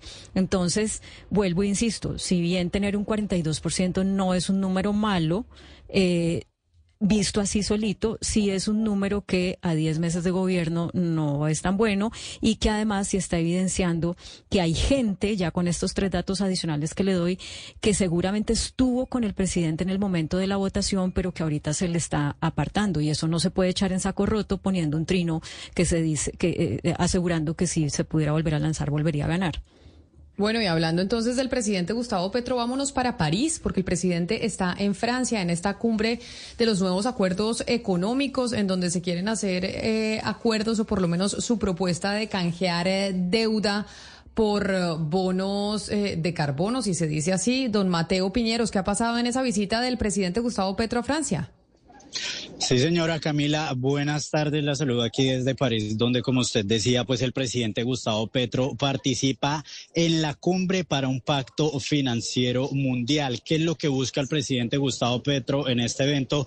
Pues llevar y desarrollar un poco esa idea que él tiene de cambiar la deuda externa de los países por acción climática. Hizo su intervención hacia las 10 de la mañana y explicó dos cosas que son muy importantes, Camila. La primera es que los combustibles fósiles no se deben complementar con energías renovables, sino que se tienen que acabar. Y la segunda, se tiene que crear un fondo, algo así, Camila, imagínelo como un banco para el medio ambiente, en el cual los países pongan estos recursos y de ahí se empiece a trabajar por esta crisis y por el cambio climático. El presidente Gustavo Petro estará mañana también en la clausura de este evento cuyo anfitrión fue el presidente francés Emmanuel Macron. También está el secretario general de Naciones Unidas, Antonio Guterres, y otros presidentes como Luis Ignacio Lula da Silva de Brasil.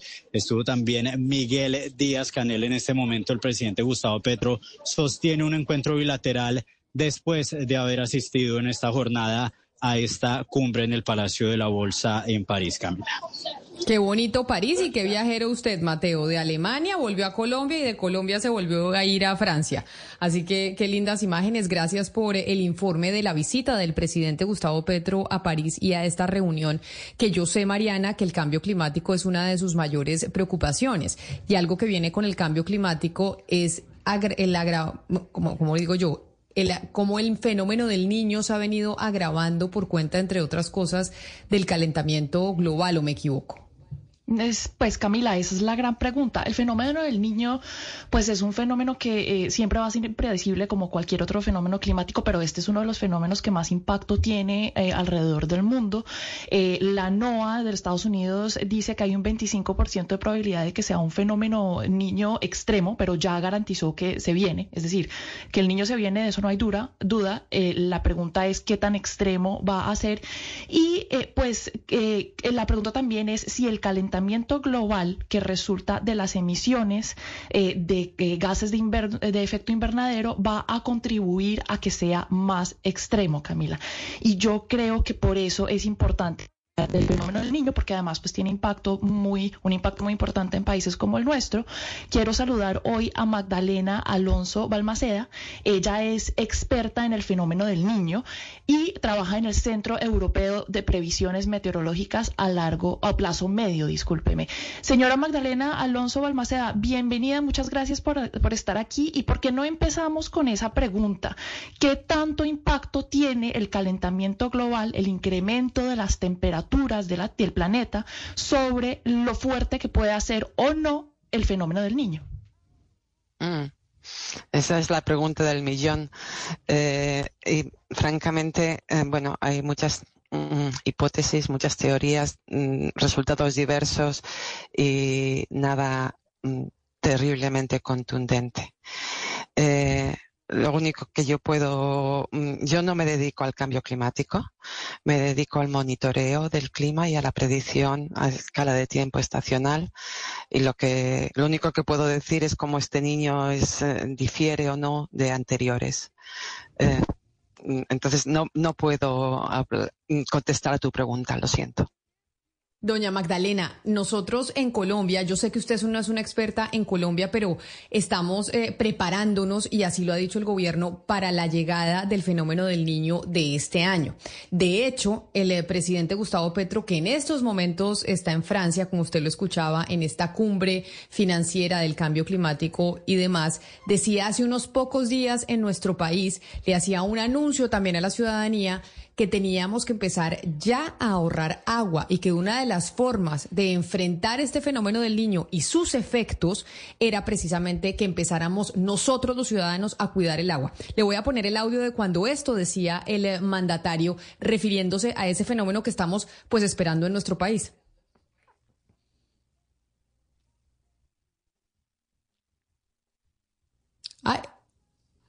¿Me ayudan con el audio? A Consejo de Ministros aparecía y nos explicaban los datos que arroja los boletines climáticos del mundo. La NOAA se llama ahora, una institución a la que hay que ponerle cuidado. Vamos hacia una sequía intensa. Después del mes de agosto y por tanto de aquí al mes de agosto, sobre todo en el Caribe colombiano, hay que recoger agua hay que hacer juegüeyes, ojalá en la Guajira, con el ejército general. Tenemos dos meses, sobre todo en la Guajira, que es donde más afecta este tipo de circunstancias climáticas extremas. De aquí a agosto tenemos ese tiempo. Yo voy a estar gobernando en La Guajira desde el lunes que viene, toda la semana Allí espero a toda la cúpula militar y policial para diseñar, ojalá llevemos ya los planes para guardar agua en la Guajira, ojalá en todo el Caribe, ojalá nos acompañe la ciudadanía en ese esfuerzo, porque a partir de agosto hacia adelante tendremos circunstancias cada vez más difíciles. Y esto es lo que decía el mandatario. Por eso yo le quería preguntar si esto que nos menciona el presidente de lo que va a empezar a pasar en agosto obedece esa gran sequía a ese fenómeno del niño que se presenta cada cierto tiempo, sino que en esta oportunidad va a ser mucho más grave.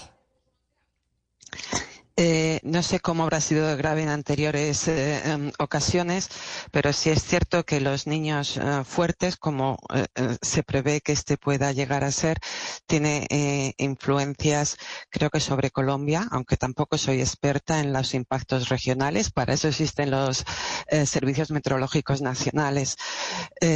pero sí, las predicciones son mm, de sequía en el Caribe, efectivamente.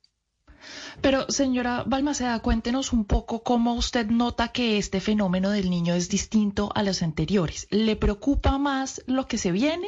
¿Qué está viendo? Eh, bueno, lo que nosotros tenemos reconstrucciones de cómo ha sido la evolución del océano y de la atmósfera por los últimos 40 años más o menos, utilizando todas las observaciones que, que hay disponibles. Y mm, si miramos al océano mm, Pacífico, eh, al océano en la mm, debajo de la superficie, en los primeros 300 metros de profundidad más o menos, lo que sí se ve que este año las, la cantidad de calor que, bueno, que ha estado sido atrapada durante los últimos tres años en el Pacífico Occidental eh, y en el Océano Índico es muy fuerte, es muy grande. Y durante el niño, este agua, uh, este, este calor, si quieres, se pone, se mm, transporta hacia eh, el Pacífico Este y se libera hacia la atmósfera. Uh, entonces hay una acumulación de calor más grande que en, mm, niños anteriores, niños grandes anteriores. Estoy hablando de niños, los últimos niños grandes han sido en 1982, en el 1997, en el 2015 y 2016, y este probablemente sea de una magnitud, si este agua se libera, si toda la cantidad, toda esta energía se libera, efectivamente será muy grande. Pero donde hay incertidumbre es si se va a liberar. Y, la pregunta es, ¿cuánto tiempo durará? Porque ese es otro de los interrogantes. ¿Cuánto tiempo se cree que va a durar este niño que, nos va a llegar en agosto? Eh, sí, bueno, para eso generalmente las predicciones que tenemos operacionales son o a mm, seis, siete meses o a un año. Últimamente estamos experimentando con predicciones a dos años precisamente para responder esta pregunta, pero son predicciones muy experimentales eh, lo que em, estas predicciones experimentales sugieren es que, bueno, si hay un niño, puede, pueden ocurrir dos, tres escenarios, si quieres. Eh, el primero es que sea un niño muy fuerte, entonces se libere toda la energía y dure solamente un año, pero con una intensidad muy grande, ¿no? Eh, y luego volvamos a condiciones normales o a la niña. El otro escenario es que haya un niño más suave este año eh, y que se acentúe y que, y que mm, al año siguiente. Entonces puede que haya un, un niño que no sea tan grande en intensidad, pero más largo en duración. Claro. Eh, y se, y señora Balmaceda, cuando usted hablaba de cómo ese calor que se libera de las aguas que vienen subiendo, eh, ahí se libera entonces el calor hacia la atmósfera, eso termina impactando qué otras partes del planeta, por ejemplo, puede también ayudar a calentar las aguas del Atlántico o la atmósfera por encima del Atlántico. Sí, eh, en el Pacífico los trópicos son Mm, el motor de la energía de la circulación atmosférica. Entonces, cualquier mm, mm, variación en dónde está el foco de calor en el Atlántico, dónde está el hervidero en el Atlántico, en el Pacífico, en el Índico, eh, cambia la circulación. Entonces, el niño tiene implicaciones globales. Son más fuertes en las zonas vecinas, ah, efectivamente, pero puede influir el Atlántico, no, no solamente el tropical, eh, también eh, puede incluir, influir Europa y de hecho también lo, seguimos. La, la influencia del niño en Europa es un poco más suave y hay muchas más interferencias, pero también eh, afecta las lluvias en la península ibérica, por ejemplo. Bueno, pues por eso es delicado y claro que tenemos que hacer contacto con eh, los organismos locales para saber ya puntualmente lo que va a ser este fenómeno del niño aquí en Colombia. Señora Magdalena Balmacea, mil gracias por estar con nosotros hoy aquí, explicarnos desde su expertise cómo este puede ser un fenómeno del niño menos eh, fuerte pero más largo, lo que hace la sequía pues un poco más compleja para los países como el nuestro aquí en Colombia. Mil gracias y feliz día. Mm, muchas gracias, adiós. Oiga, Camila, esto de la escasez de agua tenemos que tomárnoslo en serio. Y digo de una vez escasez de agua a propósito del tema del que hemos hablado, que es el fenómeno del niño, porque es que esa es una de las consecuencias eh, del fenómeno del niño. Mire nada más lo que está pasando en Uruguay. Uruguay lleva tres años de muy baja eh, eh, cantidad de lluvias y en este momento ya el, la represa, el embalse, que es de donde se surte la mitad de la población de Montevideo, que son apenas apenas 1.700.000 habitantes, eh, pues está en unos niveles eh, ridículamente bajos. A, esa, a ese embalse le caben... Eh, 65 eh, millones de, metros cúbicos de agua y en este momento solamente tiene 4 millones y medio de metros cúbicos de agua. Entonces, ¿qué es lo que está pasando? Que eso le cambia el sabor al agua. El agua se mezcla con la del río de la Plata, que es agua salada, y cuando la gente abre el grifo, pues dice, uy, qué salada está el agua. A las autoridades ya les tocó subir el nivel permitido de sodio en el agua potable que consumen porque no tienen manera de ofrecer agua potable eh, sin esos niveles de sodio. Ahora, ¿qué pasa? Que la mitad de la población le está tocando comprar agua embotellada porque obviamente las personas que son hipertensas o las embarazadas y otras personas pues no pueden tomar el agua que sale así del grifo. Y cuando se habla de soluciones, pues las soluciones no están a la vuelta de la esquina. Tendrían que construir otro embalse, pero uno dice, y, a propósito también de lo que dijo el presidente Petro, de que no sirve construir embalses para guardar agua si no está cayendo agua suficiente. Entonces aquí tenemos que tomarnos este tema en serio y empezar nosotros como ciudadanos a ahorrar agua, a bañarnos más corto, a no desperdiciar, bueno, un montón, a cambiar un montón de prácticas eh, que realmente nos hacen unos derrochadores de este recurso. Y además que sí está dentro de la agenda del presidente Gustavo Petro el tema del cambio climático. Esa es una de sus principales banderas desde que estaba en campaña. Y por eso, Mariana, yo quiero que usted nos explique específicamente. El presidente está allá en Francia proponiendo y diciendo, queremos hacer un intercambio de deuda cuando pedimos a la, a la banca internacional dinero prestado, queremos intercambiarla no por plata, sino intercambiarla por una especie de bonos verdes. ¿Eso cómo se come? Es decir, ¿cómo sería ese, ese intercambio que propone el presidente Gustavo Petro y que entiendo ya lo había propuesto el presidente Duque? No, pues Camila, la verdad es que ese es un concepto que se viene proponiendo por expertos en el cambio climático desde los 80. Se llama en específico un canje de deuda por acción climática o un canje de deuda por naturaleza. ¿Y qué es lo que pasa, Camila? Que los países pues necesitamos demasiada plata para combatir el, cambio climático y para preservar la naturaleza. Se necesitan más de 530 mil dólares al año de aquí hasta el 2050 para que logremos eh, mermarle al calentamiento global y preservar nuestra naturaleza. Países en desarrollo como los nuestros, pues no tenemos ese dinero, porque tenemos menos fondos, pero también porque, por ejemplo, después de la pandemia, pues nos tocó endeudarnos mucho y el servicio de esa deuda, los intereses, intereses que estamos pagando en esa deuda, pues se comen mucha plata del presupuesto, plata que se deja de invertir en proyectos que pueden ayudarnos a combatir el cambio climático y a preservar la naturaleza, dígase el Amazonas, etcétera. Entonces, ¿qué es lo que proponen? Que el acreedor o que haga el préstamo pueda de alguna u otra manera eh, perdonar parte de la deuda a cambio de unas condiciones específicas como invertirle más plata al cuidado de la naturaleza o ampliar una reserva, etcétera. El presidente Petro no me queda muy claro cuál es el mecanismo en específico porque hay diversos, es decir, el que le acabo de explicar es el más básico y funciona muy bien cuando el acreedor es un gobierno y el deudor es otro gobierno, pero resulta que pues muchos acreedores no son gobiernos, sino por ejemplo fondos de pensiones. Entonces, pues a un fondo de pensión no le queda bien perdonar una deuda porque pues tiene que velar por el pensionado el día de mañana.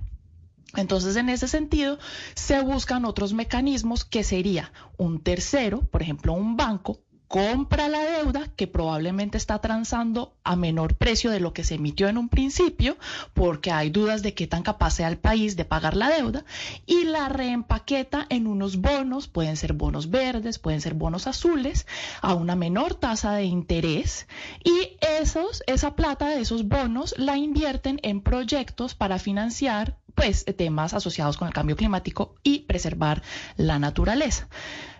Como le digo, no sé exactamente cuál es el, mecanismo que quiere el presidente Petro. Hay varios, se pueden inventar mucho más, pero definitivamente yo creo que él tiene razón en ir a pedir este tipo de intervenciones y, y pedir que el mundo financiero se enfoque más hacia canalizar capital en estos proyectos, porque si no es imposible para países como el nuestro financiarlos, Camila.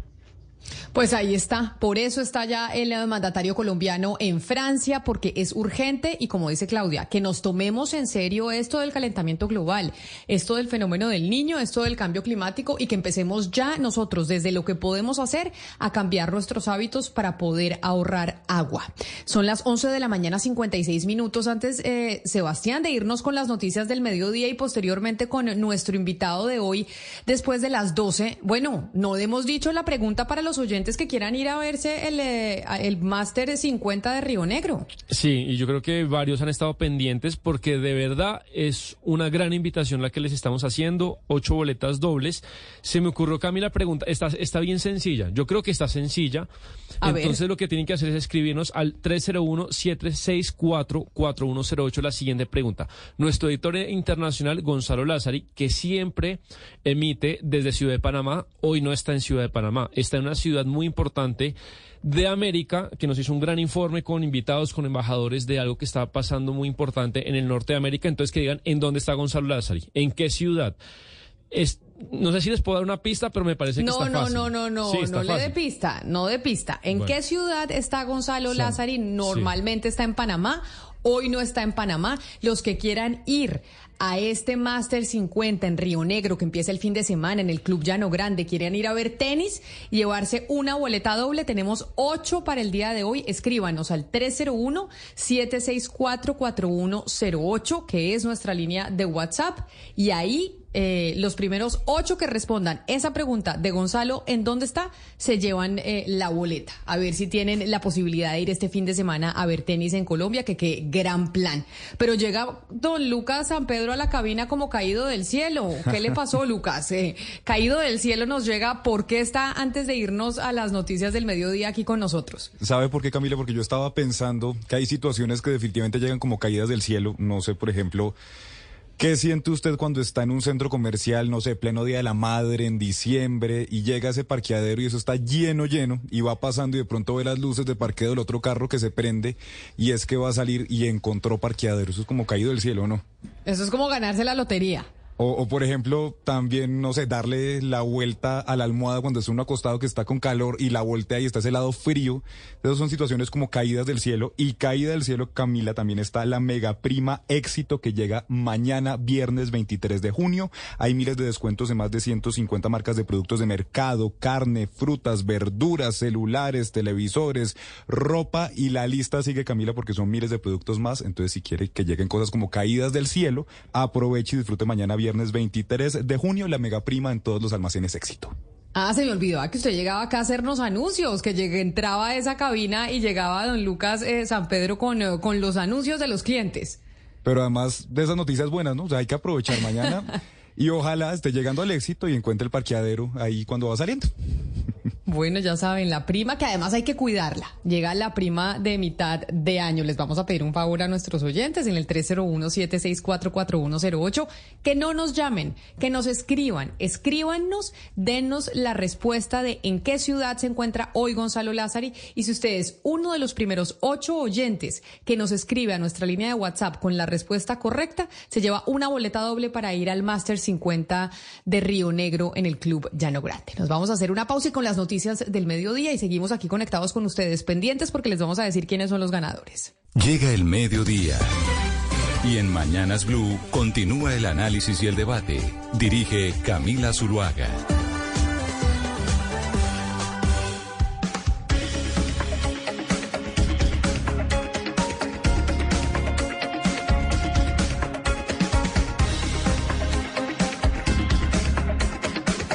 Son las 12 del mediodía y 16 minutos y continuamos en Mañanas Blue informándoles de lo que está pasando en Colombia y en el mundo.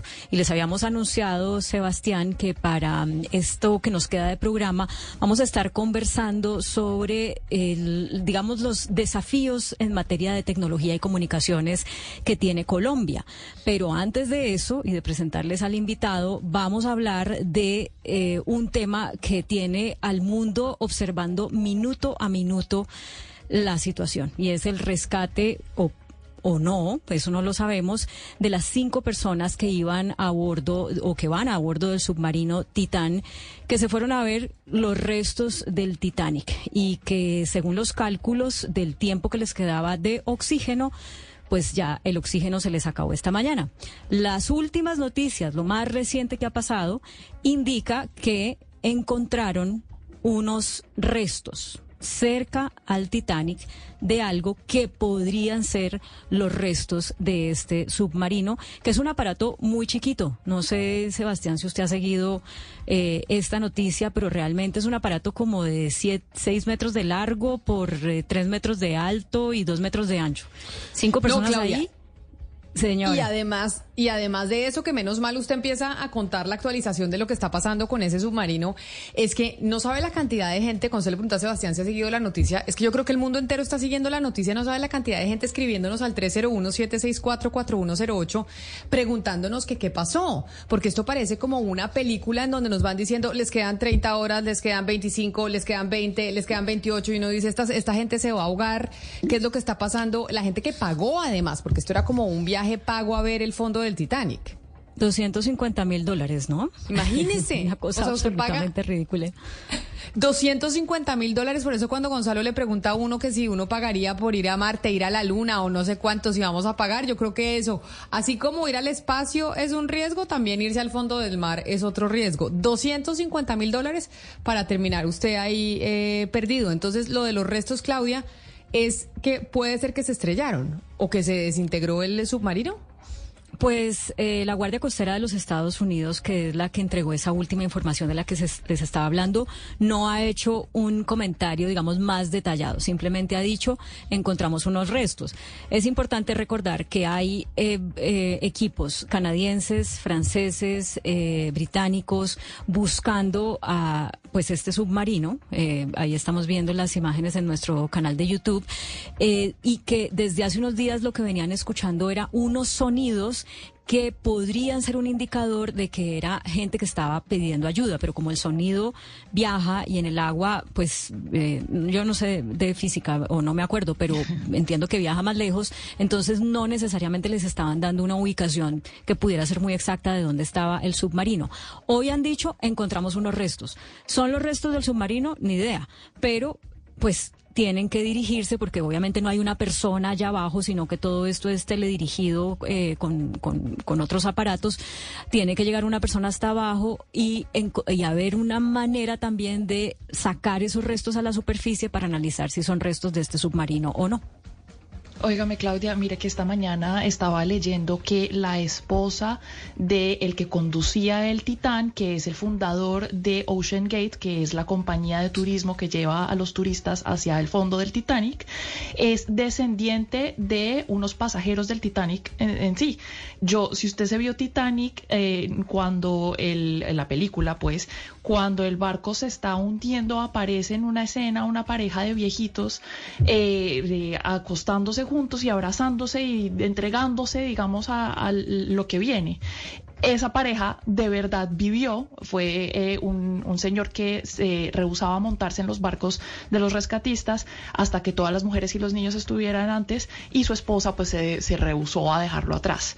Y la descendiente de ellos es la esposa actual del que iba conduciendo o va conduciendo el titán que está en este momento desaparecido. Entonces, si esto es como una maldición, Mariana, o sea, es porque ya están diciendo la maldición del Titanic, así están eh, titulando una cantidad de gente en la prensa internacional. Y es eh, como si mejor dicho, esta supuestamente era toda la tecnología, un descendiente de unos familiares, como usted nos está contando, es el que estaba al frente de esta compañía y miren en la tragedia en la que terminan. Es que imagínese usted haber pagado 250 mil dólares para irse a esto, pero además en ese barquito, ese submarino tan chiquitito, el enloquecimiento en el que puede estar usted con esas otras personas a punto de matarse y la angustia de decir nos estamos quedando sin oxígeno y nos vamos a morir. Pero, pero Camila, ni siquiera toda la tecnología. La verdad es que este submarino había hecho ya unas inmersiones para ir a ver los restos del Titanic. Y a propósito de esto que está pasando, pues eh, dio declaraciones una de las personas que fue, que viajó en ese submarino a ver los restos del Titanic. Y aparte de las dimensiones, que como ya dije, son como siete metros de largo, seis o siete metros de largo, por dos de alto, por tres de ancho, que eso es muy poquito para meter cinco personas ahí. Este señor decía, mira, haga de cuenta que usted está como sentado y que, que ni siquiera eso en un asiento, sino ahí con las piernas cruzadas, en un, como en una lámina de lata. Eh, no se puede mover mucho. Y además para poder observar lo que fueron a observar, que son los restos del Titanic, no es que esto sea una nave con unas ventanas ni nada de eso, sino que tiene que observar como por un rotico que no, que, no está disponible todo el tiempo para todos los cinco que van ahí. Y que además eh, también les dan unas pantallas para que por transmisión de video lo vean, o sea, sería lo mismo ver ustedes esas imágenes eh, acostado en su cama.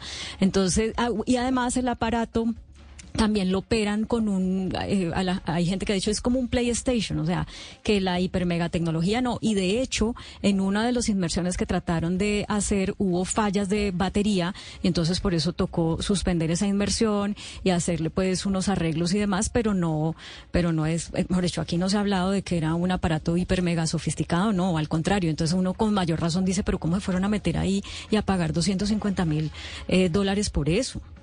Sí, Dios santo. A las 3 de la tarde en Boston habrá rueda de prensa sobre este tema y sobre los restos que encontraron, que además gracias a Internet, a la conectividad, pues la gente la va a poder eh, ver y la va a poder seguir eh, también a través de nuestro canal eh, de YouTube de Blue Radio en vivo.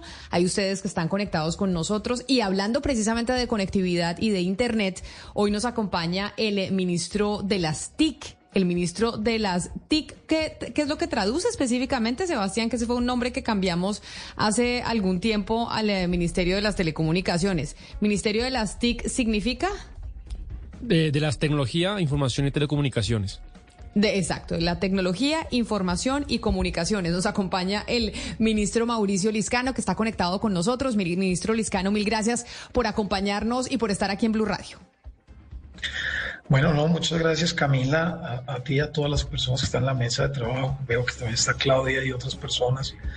Eh, pues muy complacida, este es un tema además que ojalá siempre llenara las, los titulares de prensa de todos los medios porque la tecnología es el gran, el- la gran oportunidad que tiene Colombia realmente para dar un salto al desarrollo y sobre eso pues tenemos que cada vez comunicar mejor y insistir y persistir en este tema para que se vuelva de primera línea del desarrollo de Colombia. Yo no sé si le voy a traer eh, quejas, pero es que sabemos que, y ya usted lo anunció desde el Ministerio de las TIC, que se abrirá la subasta de las 5G para renovar eh, gran parte del espectro de los operadores móviles. Y ya la 5G es como la revolución en donde vamos a tener Internet más rápido, datos más rápidos. Hoy en día los ciudadanos lo que quieren es poder acceder a la tecnología y que la velocidad sea mucho mejor. Sin embargo, antes de entrar a la 5G, quiero contarles nuestra experiencia de esta semana. Y por eso empiezo con quejas y reclamos para usted, ministro de las TIC.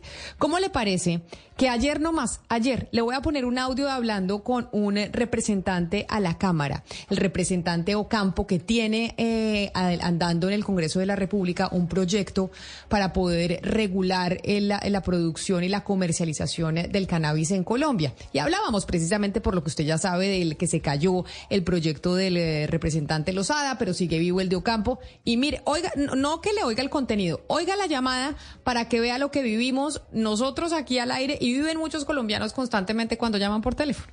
la Corte zanjará a nuestro favor. Ya hemos eh, preguntado y acuerdo con nosotros. De hecho, ya la Corte. Lo que nosotros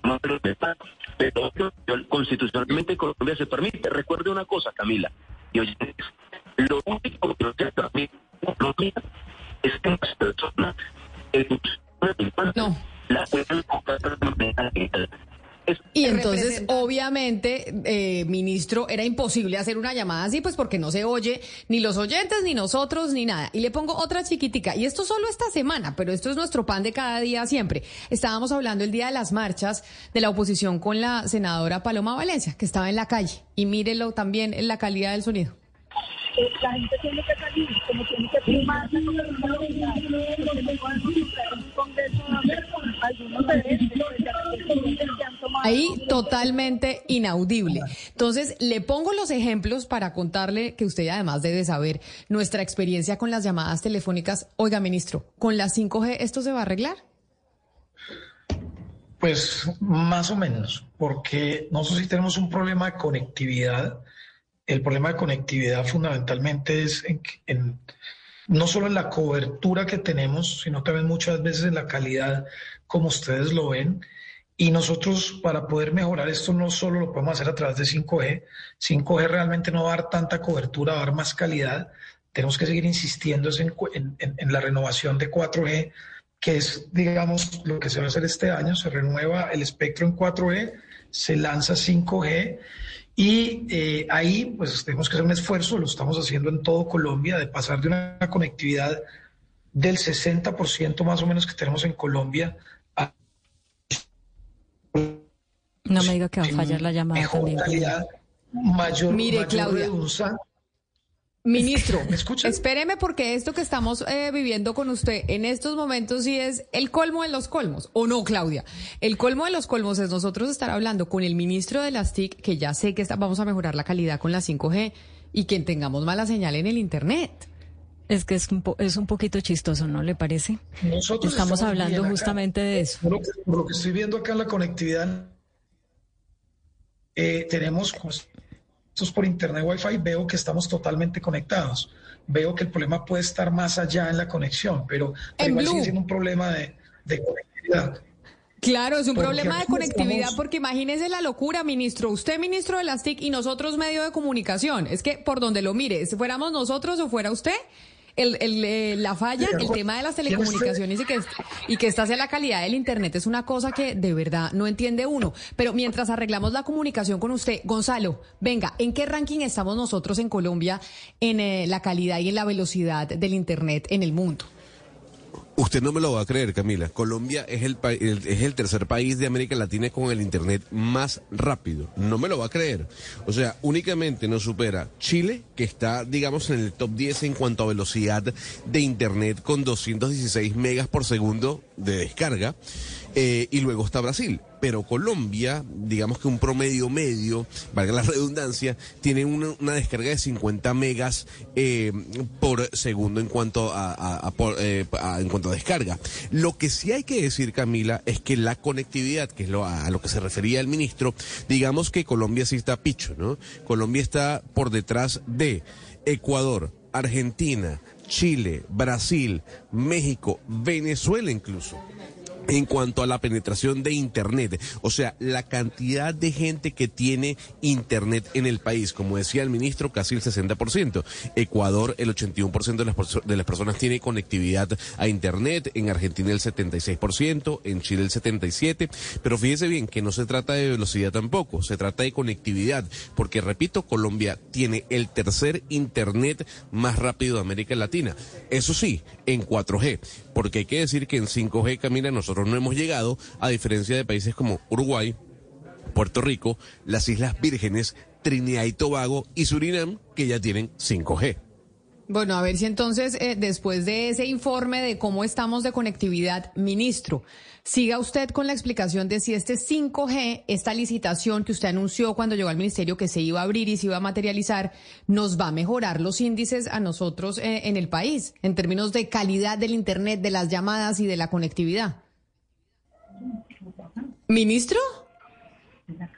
Sí, aló, los escucho. Ahí lo, ahí lo, eh, ¿ya nos oye y me oyó la pregunta o se la repito? No, repítamela, te escuché solo la Ah, última parte. entonces, porque ya ahora que tenemos eh, mejor em, señal, este, el tema del 5G, ¿nos va a arreglar o no nos va a arreglar esta- estos problemas que estamos teniendo?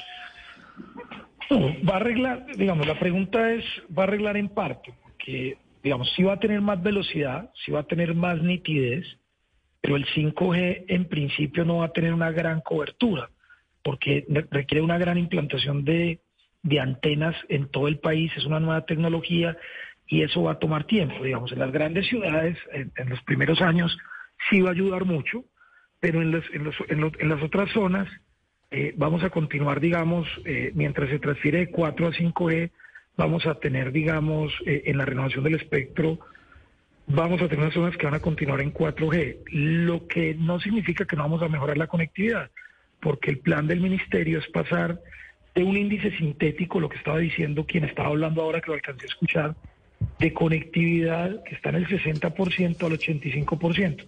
Y que anda un índice sintético es la, la posibilidad de que todos los colombianos tengan velocidad en datos y en Internet, que en eso estamos muy, muy atrasados, más que velocidad en cobertura, estamos solo en el 60%.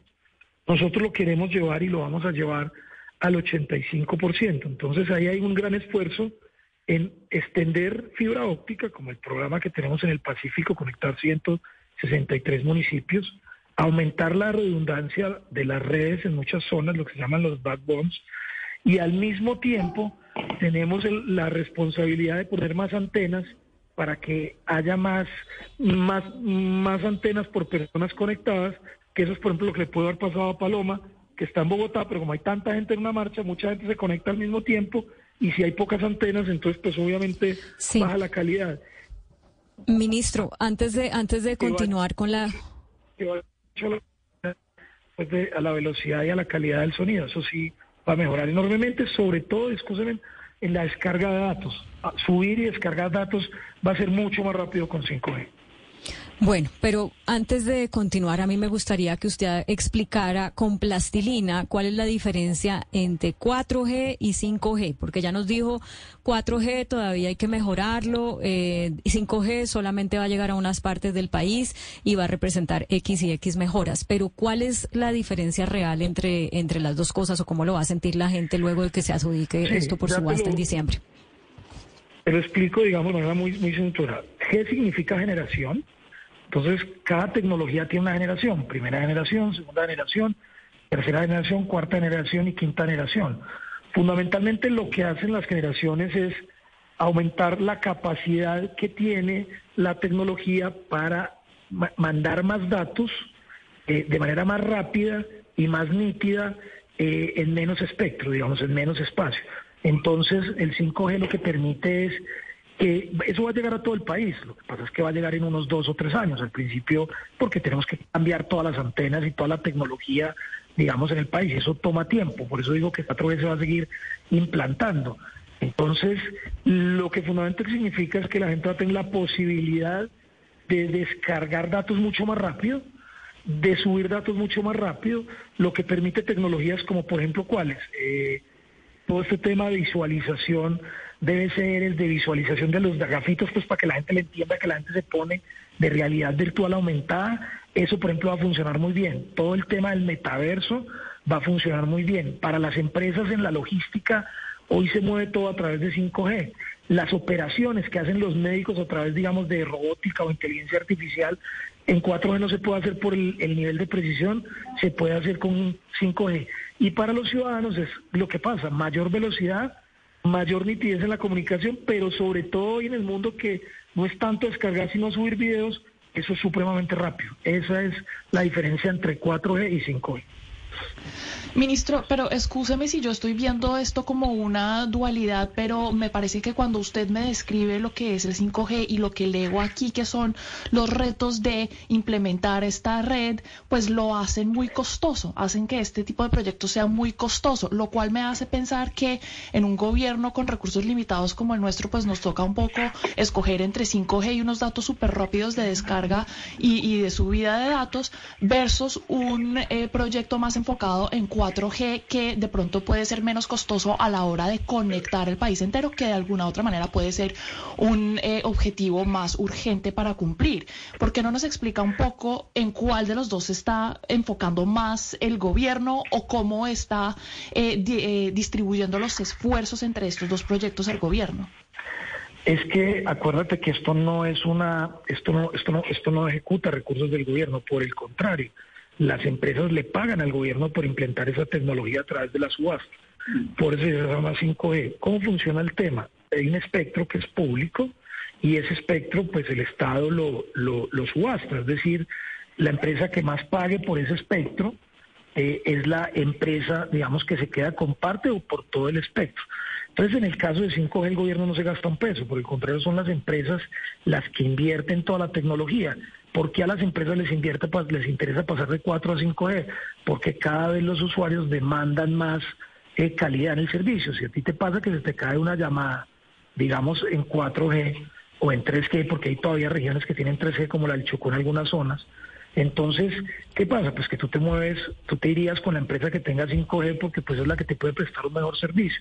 Entonces, esta inversión no le cuesta nada al Estado, por el contrario, nos pagan por utilizar esa, esa, esa tecnología, porque eso lo hace, es una inversión del sector privado, por eso se dice que las empresas de tecnología tienen unas inversiones tan altas porque casi que cada año tienen que renovar los operadores la tecnología. Entonces, esto no es una dicotomía, todo el país va, a funcionar a 5G, esto lo proveen los privados, le pagan al Estado por usar el espectro, es una banda realmente técnica de 3.500, una banda más alta, es decir, entre más alto, menor cobertura, pero mayor calidad, más instalación de antenas, eh, y esa inversión realmente toda es privada, entonces nosotros no tenemos dicotomía de inversión ni, ni, ni es un problema. Lo que pasa es que muchas antenas van a seguir en 4G mientras se va cambiando la tecnología a 5G, que eso es un proceso, digamos, para ellos, digamos, las ciudades van a empezar a vivir más rápido el 5G, después las zonas rurales, pero en un par de años, no sabemos porque la subasta no se ha hecho, en cuántos años ellos se tienen que comprometer a que todo el país pase a 5G. Pero realmente esa es una oportunidad para los colombianos, para la industria sobre todo, y para, y para las empresas de, pasar a esa tecnología que hoy en Colombia no está, pero está en seis países de América Latina y que Colombia está retrasado en, digamos, no haber hecho esta subasta antes. Esto es una subasta, digamos, que es como para que la gente lo entienda, cómo se adjudica el espectro. Haga de cuenta una persona con un martillo diciendo el que más da, a ese se le adjudica. Pero fundamentalmente, pues es mucho más tecnológico, mucho más sofisticado a través de, de en línea, eso es en un solo día y así funciona. Importantísima aclaración, ministro. Y entonces, por favor, explíqueme qué incentivos se planean darles en estas subastas a estas compañías que pueden llegar a hacer semejante inversión y además qué tipo de regulaciones simultáneas pueden tener para no matar esos incentivos, pero que también se necesitan porque, por ejemplo, puede resultar de esto un monopolio natural si no se tiene la suficiente competencia. ¿Cómo está diseñada la subasta para que se den los incentivos y las regulaciones necesarias para que sea un éxito estos, estos proyectos? Esa es una gran pregunta, pero no te la puedo contestar, porque esto tiene unos términos legales muy, muy estrictos de transparencia en los que nosotros nos hemos comprometido que el primero de agosto vamos a sacar primero unas condiciones jurídicas, el primero de septiembre unas condiciones técnicas y precio de reserva, eso tiene un precio mínimo como toda subasta, y por supuesto esto se va a traer tras la subasta. Entonces, pues yo tengo alguna información, no, no toda, pero no porque no la quiera dar, sino porque no la puedo dar porque esto solo se puede conocer por términos de transparencia en unos momentos, digamos, de la subasta y se va a hacer públicamente al mismo tiempo y por supuesto de esto depende lo que tú acabas de decir, qué va a pasar con la subasta. Entonces, por razones de transparencia, no puedo dar ningún detalle de la subasta hasta los días que nos hemos comprometido públicamente con el país, que eso sí te puedo dar el cronograma. Primero de agosto es el borrador de los términos jurídicos. Primero de septiembre es el precio de reserva y los temas técnicos. Eh, luego, entre el 15 de octubre es los pliegos definitivos, por decirlo así, los términos definitivos. Luego, entre el 1 de agosto y el 15 de octubre, cualquier empresa nacional o internacional o cualquier ciudadano puede opinar sobre las condiciones para mayor transparencia. Más o menos eh, eh, a finales de, de septiembre, las personas se prescriben y el 8 de diciembre se determina quiénes tienen la posibilidad de pagar porque tienen que dar unas garantías para poder participar. No es cualquier persona que, ofrezca tanta plata y no tiene con qué pagar, no.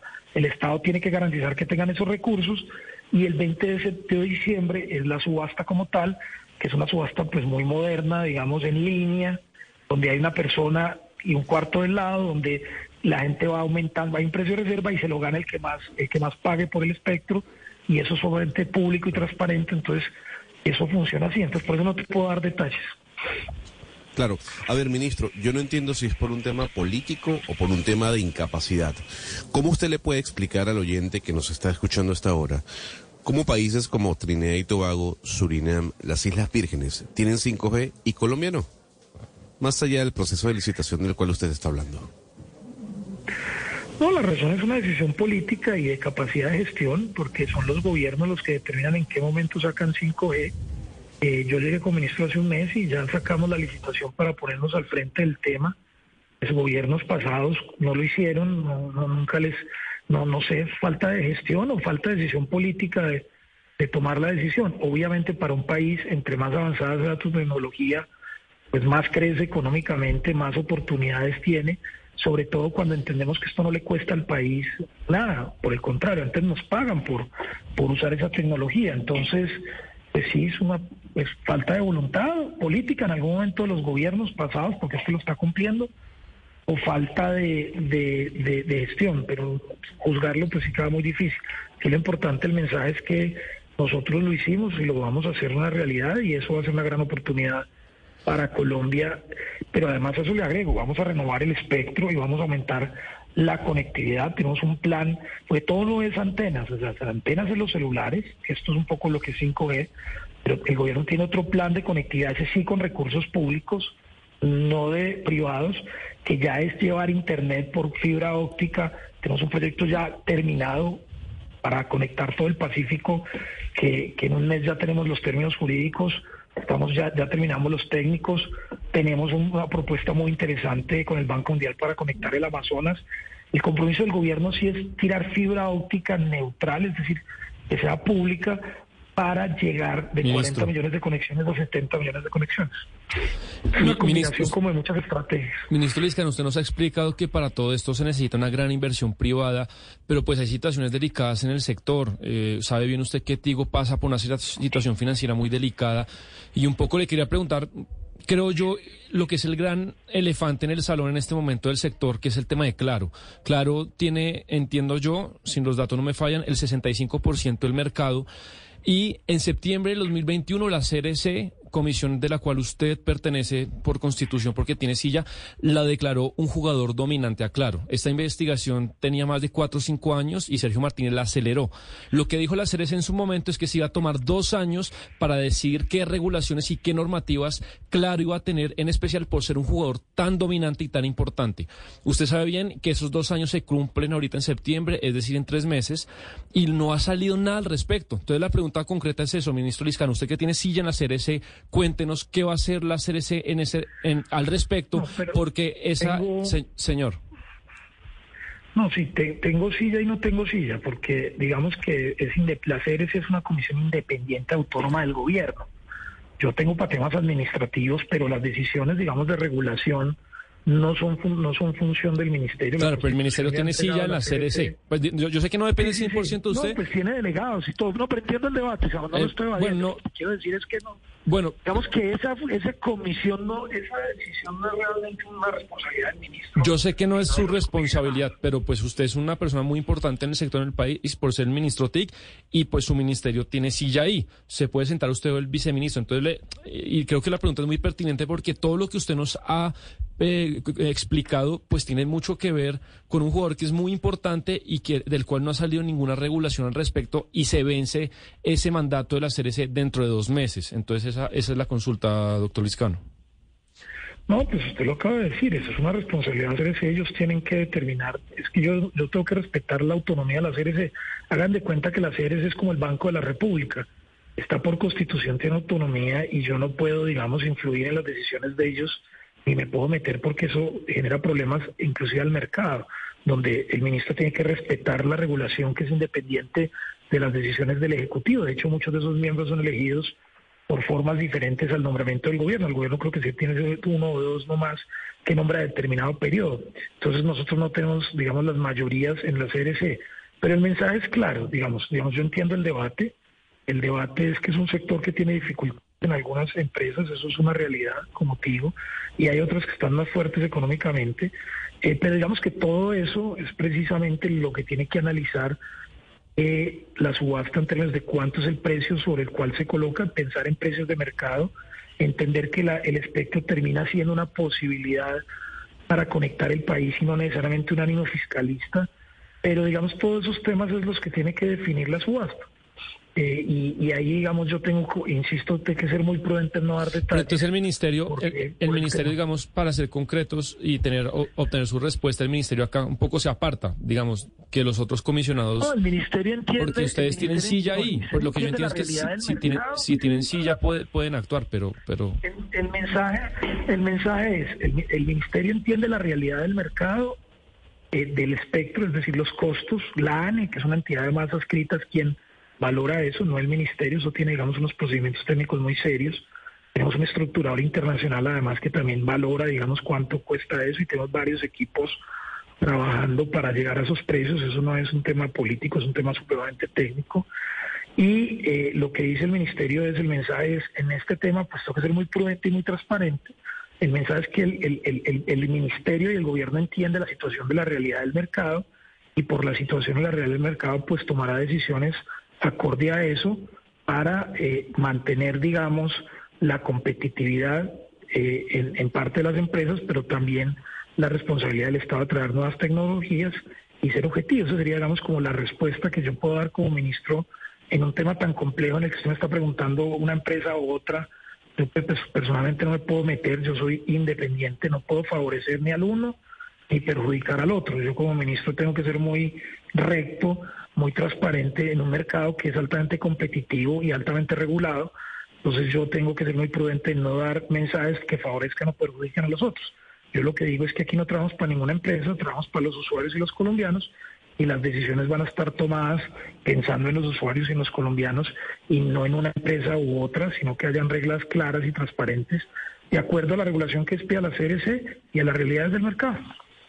Pero un mercado también, ministro, en donde pues usted es el encargado de ese sector, en donde se pelean todo el tiempo. Entonces, por ejemplo, quiero que oiga lo que el informe que nos tiene Marcela Peña, en donde nos cuenta que Claro acusa a sus competidores de impedir que los usuarios se pasen a la compañía. Marcela.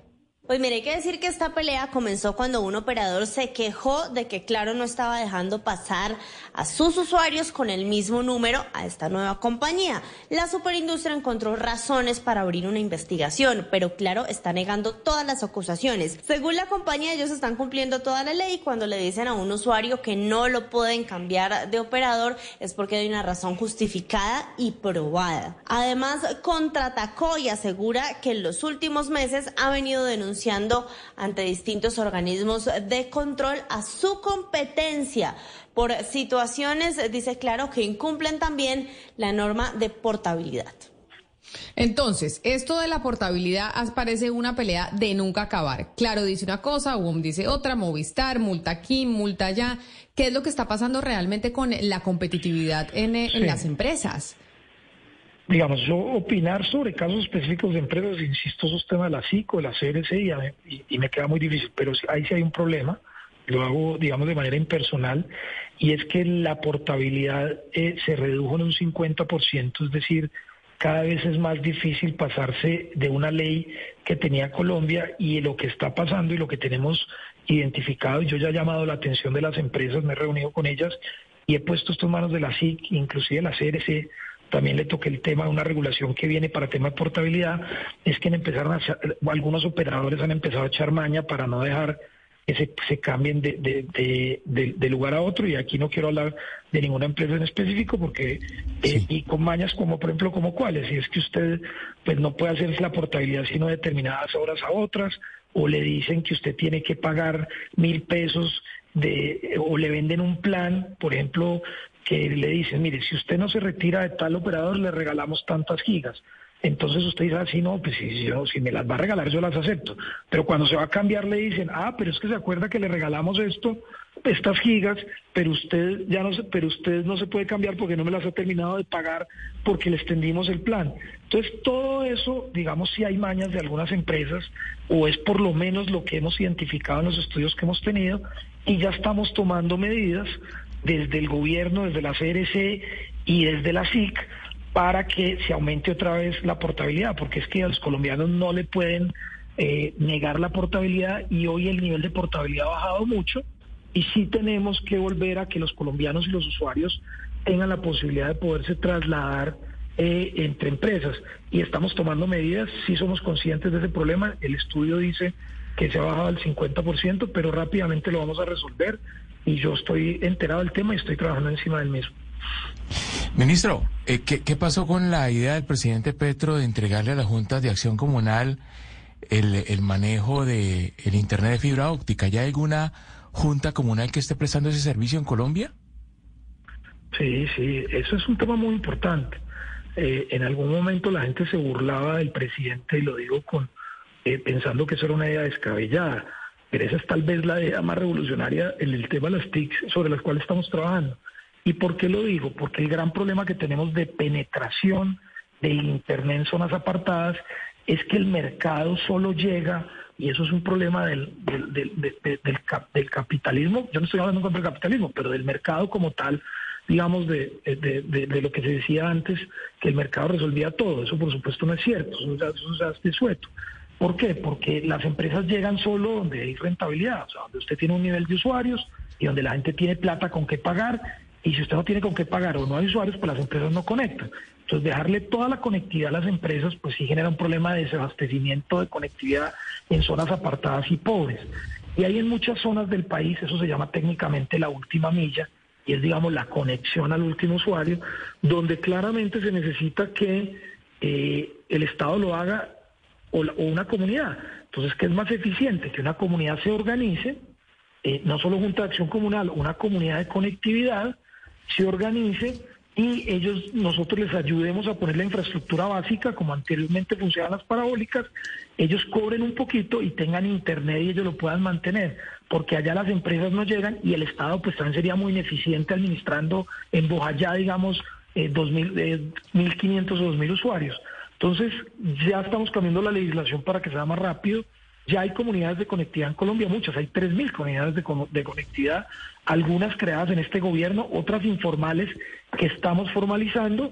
Por ejemplo, la semana pasada creamos una en Mariquita y estamos creando una en Remanso, estamos trabajando, esto es una de las políticas más importantes. Todo mi plan de conectividad del Pacífico implica una gran empresa que prueba la infraestructura, pero unas pequeñas, se llama ISPs, prestadores de servicio de Internet, comunitarias o muy chiquitas que lleguen con 200, 300 usuarios esa es la única estrategia que tenemos para llegar a zonas apartadas y aumentar la conectividad en Colombia. Ministro, permítame cambiarle de tema para pasar a uno que pues no podemos obviar con usted. Em, a usted este cargo de ministro le cayó del cielo, podemos decir eso, porque lo saca de su trabajo en el Palacio de Nariño antes de que estallara todo el escándalo derivado del robo en la casa de Laura Sarabia, quien era su compañera de trabajo. Pero usted todavía estaba en Palacio cuando se produjo ese robo. Por eso lo que quiero preguntarle es, ¿Cuál es su versión eh, de los hechos, de cómo se manejó eso internamente en Palacio en su momento y de cómo el gobierno y el presidente propiamente ha manejado toda esta crisis que se ha derivado del, del conocimiento de dicho robo? Bueno, yo, solo te hago una precisión, no me cayó del cielo, me, nombró el presidente, pero además porque estuve dos años en Harvard, dos años en MIT, formándome en temas de tecnología y esto es lo que puedo considerarme hoy por lo menos en temas de, ecosistemas de innovación y hay eh, un experto en muchos de estos temas porque a eso me dediqué cuatro años en las mejores universidades del mundo. Entonces lo que hizo el presidente fue reconocer un conocimiento que tengo sobre el sector y lo mucho que puedo aportar. En cuanto a lo que, en cuanto a lo de, de, de lo de Laura Sarabia y esto, yo lo digo a ciencia y conciencia, pues yo me enteré realmente del tema por, por semana. Eh, yo lo que he dicho es, pues por respeto a, mis compañeros de, gobierno y por respeto, digamos, a las investigaciones, pues no me he pronunciado eh, y no me puedo pronunciar eh, diferente a lo que ha dicho el presidente y lo que tiene que decir en términos de lo que diga la justicia. Lo que sí le puedo asegurar al país, porque yo estuve en el Palacio de Nariño muy cerca al presidente, es que eh, yo estoy convencido de que el presidente es ajeno a todos estos temas. Yo tuve miles, cientos de conversaciones con el presidente, no de esto, sino de mil temas del gobierno y temas delicados, pues como cualquier presidente maneja. Y yo tengo que decirlo, yo sería el primer testigo, y, y lo digo además no porque tenga un puesto, porque lo digo como colombiano, eh, este el presidente es un hombre supremamente respetuoso, ah, de muy buen trato con las personas que lo rodean, escucha demasiado, no es una persona que nunca hay una orden ni siquiera antiética, se cuida demasiado en las palabras de las órdenes que da. Él por su formación, por lo que ha sufrido, él actúa así y el ejemplo lo ha puesto él mismo, los petrovideos, que fue una chuzada, bueno, lo que sea, pero si uno mira los petrovideos con objetividad, ve que todo el mundo hablaba de todo y el único que no hablaba era el presidente, escuchaba y no le dieron ni siquiera una insinuación mal hecha. Pues ese presidente de los petrovideos, digamos, el callado, el que escucha, el que no da órdenes por fuera del lugar, el que respeta la ética, el que es muy ordenado en sus cosas, es el presidente que yo vi, es un hombre que escucha mucho, que da pocas órdenes muy claras, muy respetuosas, muy éticas. Entonces yo de verdad, por mi conocimiento, por lo que yo estuve en el Palacio, por lo que viví en el empalme, y yo no soy un hombre de izquierda, pues que venga al presidente como para que digan que yo tengo que, digamos, inmolarme acá, no, yo lo estoy diciendo por lo que yo sé a ciencia y conciencia, es que es un hombre que no tiene nada que ver con lo que pasó, es un hombre supremamente respetuoso, y creo que todo lo que él ha dicho, digamos, eh, digamos, de chuzadas y cosas de esas que no hace el gobierno, pues yo estuve ahí, pues lo ha dicho a ciencia y conciencia, y, y yo sí diría, y lo digo con honestidad, que creo en lo que ha dicho el presidente y sé que parte de él, pues digamos, no se hizo nada malo, y espero que de nadie más de lo que estuvo alrededor, pero ya será la justicia pues la que tenga que determinar los temas, yo ahí sí, pues toca esperar, porque pues uno cómo puede prejuzgar. Claro. Pues eh, queríamos cerrar con esa pregunta política que le hacía Claudia, ministro de las TIC, Mauricio Liscano. Gracias por su tiempo. Lamentablemente, pues eh, nos quedamos con muchas preguntas. Pero, pero se nos acaba el tiempo porque ya llegan nuestros compañeros de, de, Meridiano Blue. Le agradezco mucho haber estado aquí con nosotros hoy en Mañanas Blue. Sí, a ustedes muchas gracias por, por, por la entrevista y este es un tema muy por el país. Un saludo muy especial. Esperemos que la próxima vez tengamos mejor comunicación con el ministro para poder hacerle más preguntas y no perder el tiempo en el tema del Internet, del video, del no video. Era el ministro de las TIC, eh, Mauricio Liscano, hablando precisamente de algo que nos afecta a todos todos los días, la calidad de las llamadas y del Internet. Y a propósito de Internet, de llamadas y de mensajes, nos escribieron entonces los oyentes diciendo eh, cuál era la ciudad en la que estaba Gonzalo Lázaro y para llevarse las boletas Sebastián del Máster 50 de Río Negro en Medellín, del Río Negro en Antioquia. Eh, muchos desaciertos, pero también aciertos de personas que fueron puntuales y dijeron Washington. Entonces son las siguientes personas, Camila. Atención, Daniel Pérez Bedoya ganó, también Isabel Cristina Correa, Carolina Valle, Carolina Calle Vallejo, Juan Pablo Ríos, Germán Correa, Emily Salazar, Juan Camilo Vanegas y Tatiana Roldán podrán reclamar su boleta en la entrada del Club Campestre. Bueno, así que felicitaciones y por estar pendientes. Hay muchas respuestas, Sebastián. Estas fueron las ocho primeras que se llevan las boletas para el torneo de este fin de semana en Río Negro. Y veo a don Lucas. Lucas, usted siempre está entrando antes de irnos a almorzar. ¿Qué le pasó ahora? Porque es que usted sabe que Bogotá tiene mucho que contar. Entonces ahí hay que contar, Camila. Y, usted es bogotano de pura cepa. Sí, señora. Bogotano hace 23 años nacido en Bogotá. Ah, bueno. Usted le quería contar que la alcaldía de Bogotá ha organizado 111 ferias en las localidades de la capital, beneficiando a más de 2.500 productores locales que han conectado con nuevos mercados, proveedores y espacios de comercialización de impacto. Hecho en Bogotá es una estrategia que hace crecer la economía de la ciudad, apoya el talento bogotano y promueve la compra de productos locales de manera presencial y virtual. Desde su lanzamiento en 2022, el programa ofrece a los productores locales de la ciudad espacios para comercializar sus servicios y productos y a los compradores una nueva forma de adquirir el talento, creatividad e innovación de los emprendedores de la capital. El programa contempla procesos de formación, asesorías y acompañamiento en la participación de ferias comerciales, en espacios estratégicos y virtuales, promoviendo productividad y sostenibilidad. Los interesados deben tener domicilio en Bogotá, tienen que vivir aquí, Camila, ofrecer productos o servicios en la capital, tener redes sociales de los productos y estar operando el negocio en este momento. Diligencia en el formulario en www.desarrolloeconómico.gov.co barra inclinada hecho guion bajo en Bogotá www.desarrolloeconómico.gov.co barra inclinada hecho guion bajo en Bogotá. Porque todo es hecho con amor si es hecho en Bogotá, Camila. Hecho en Bogotá, donde vivimos usted y yo. Gracias, Lucas, por esas buenas noticias de la capital. Es la una de la tarde en punto. Ustedes, gracias también por haber estado conectados con nosotros aquí en Mañanas Blue. Ya llegan nuestros compañeros de Meridiano y nos vemos mañana, viernes. Viernes terminando semana. Hey, Drew Scott here, and I'm Jonathan Scott, reminding you that life's better with a home policy from American Family Insurance. They can help you get just the right protection at just the right price and help you save when you bundle home and auto. Kind of like Goldilocks and the Three Bears. It'll be just right for you. We love a custom build. American Family Insurance. Insure carefully, dream fearlessly. Get a quote and find an agent at amfam.com. Products not available in every state. Visit amfam.com to learn how discounts may apply to you. American Family Mutual Insurance Company SI and its operating company 6000 American Parkway, Madison, Wisconsin.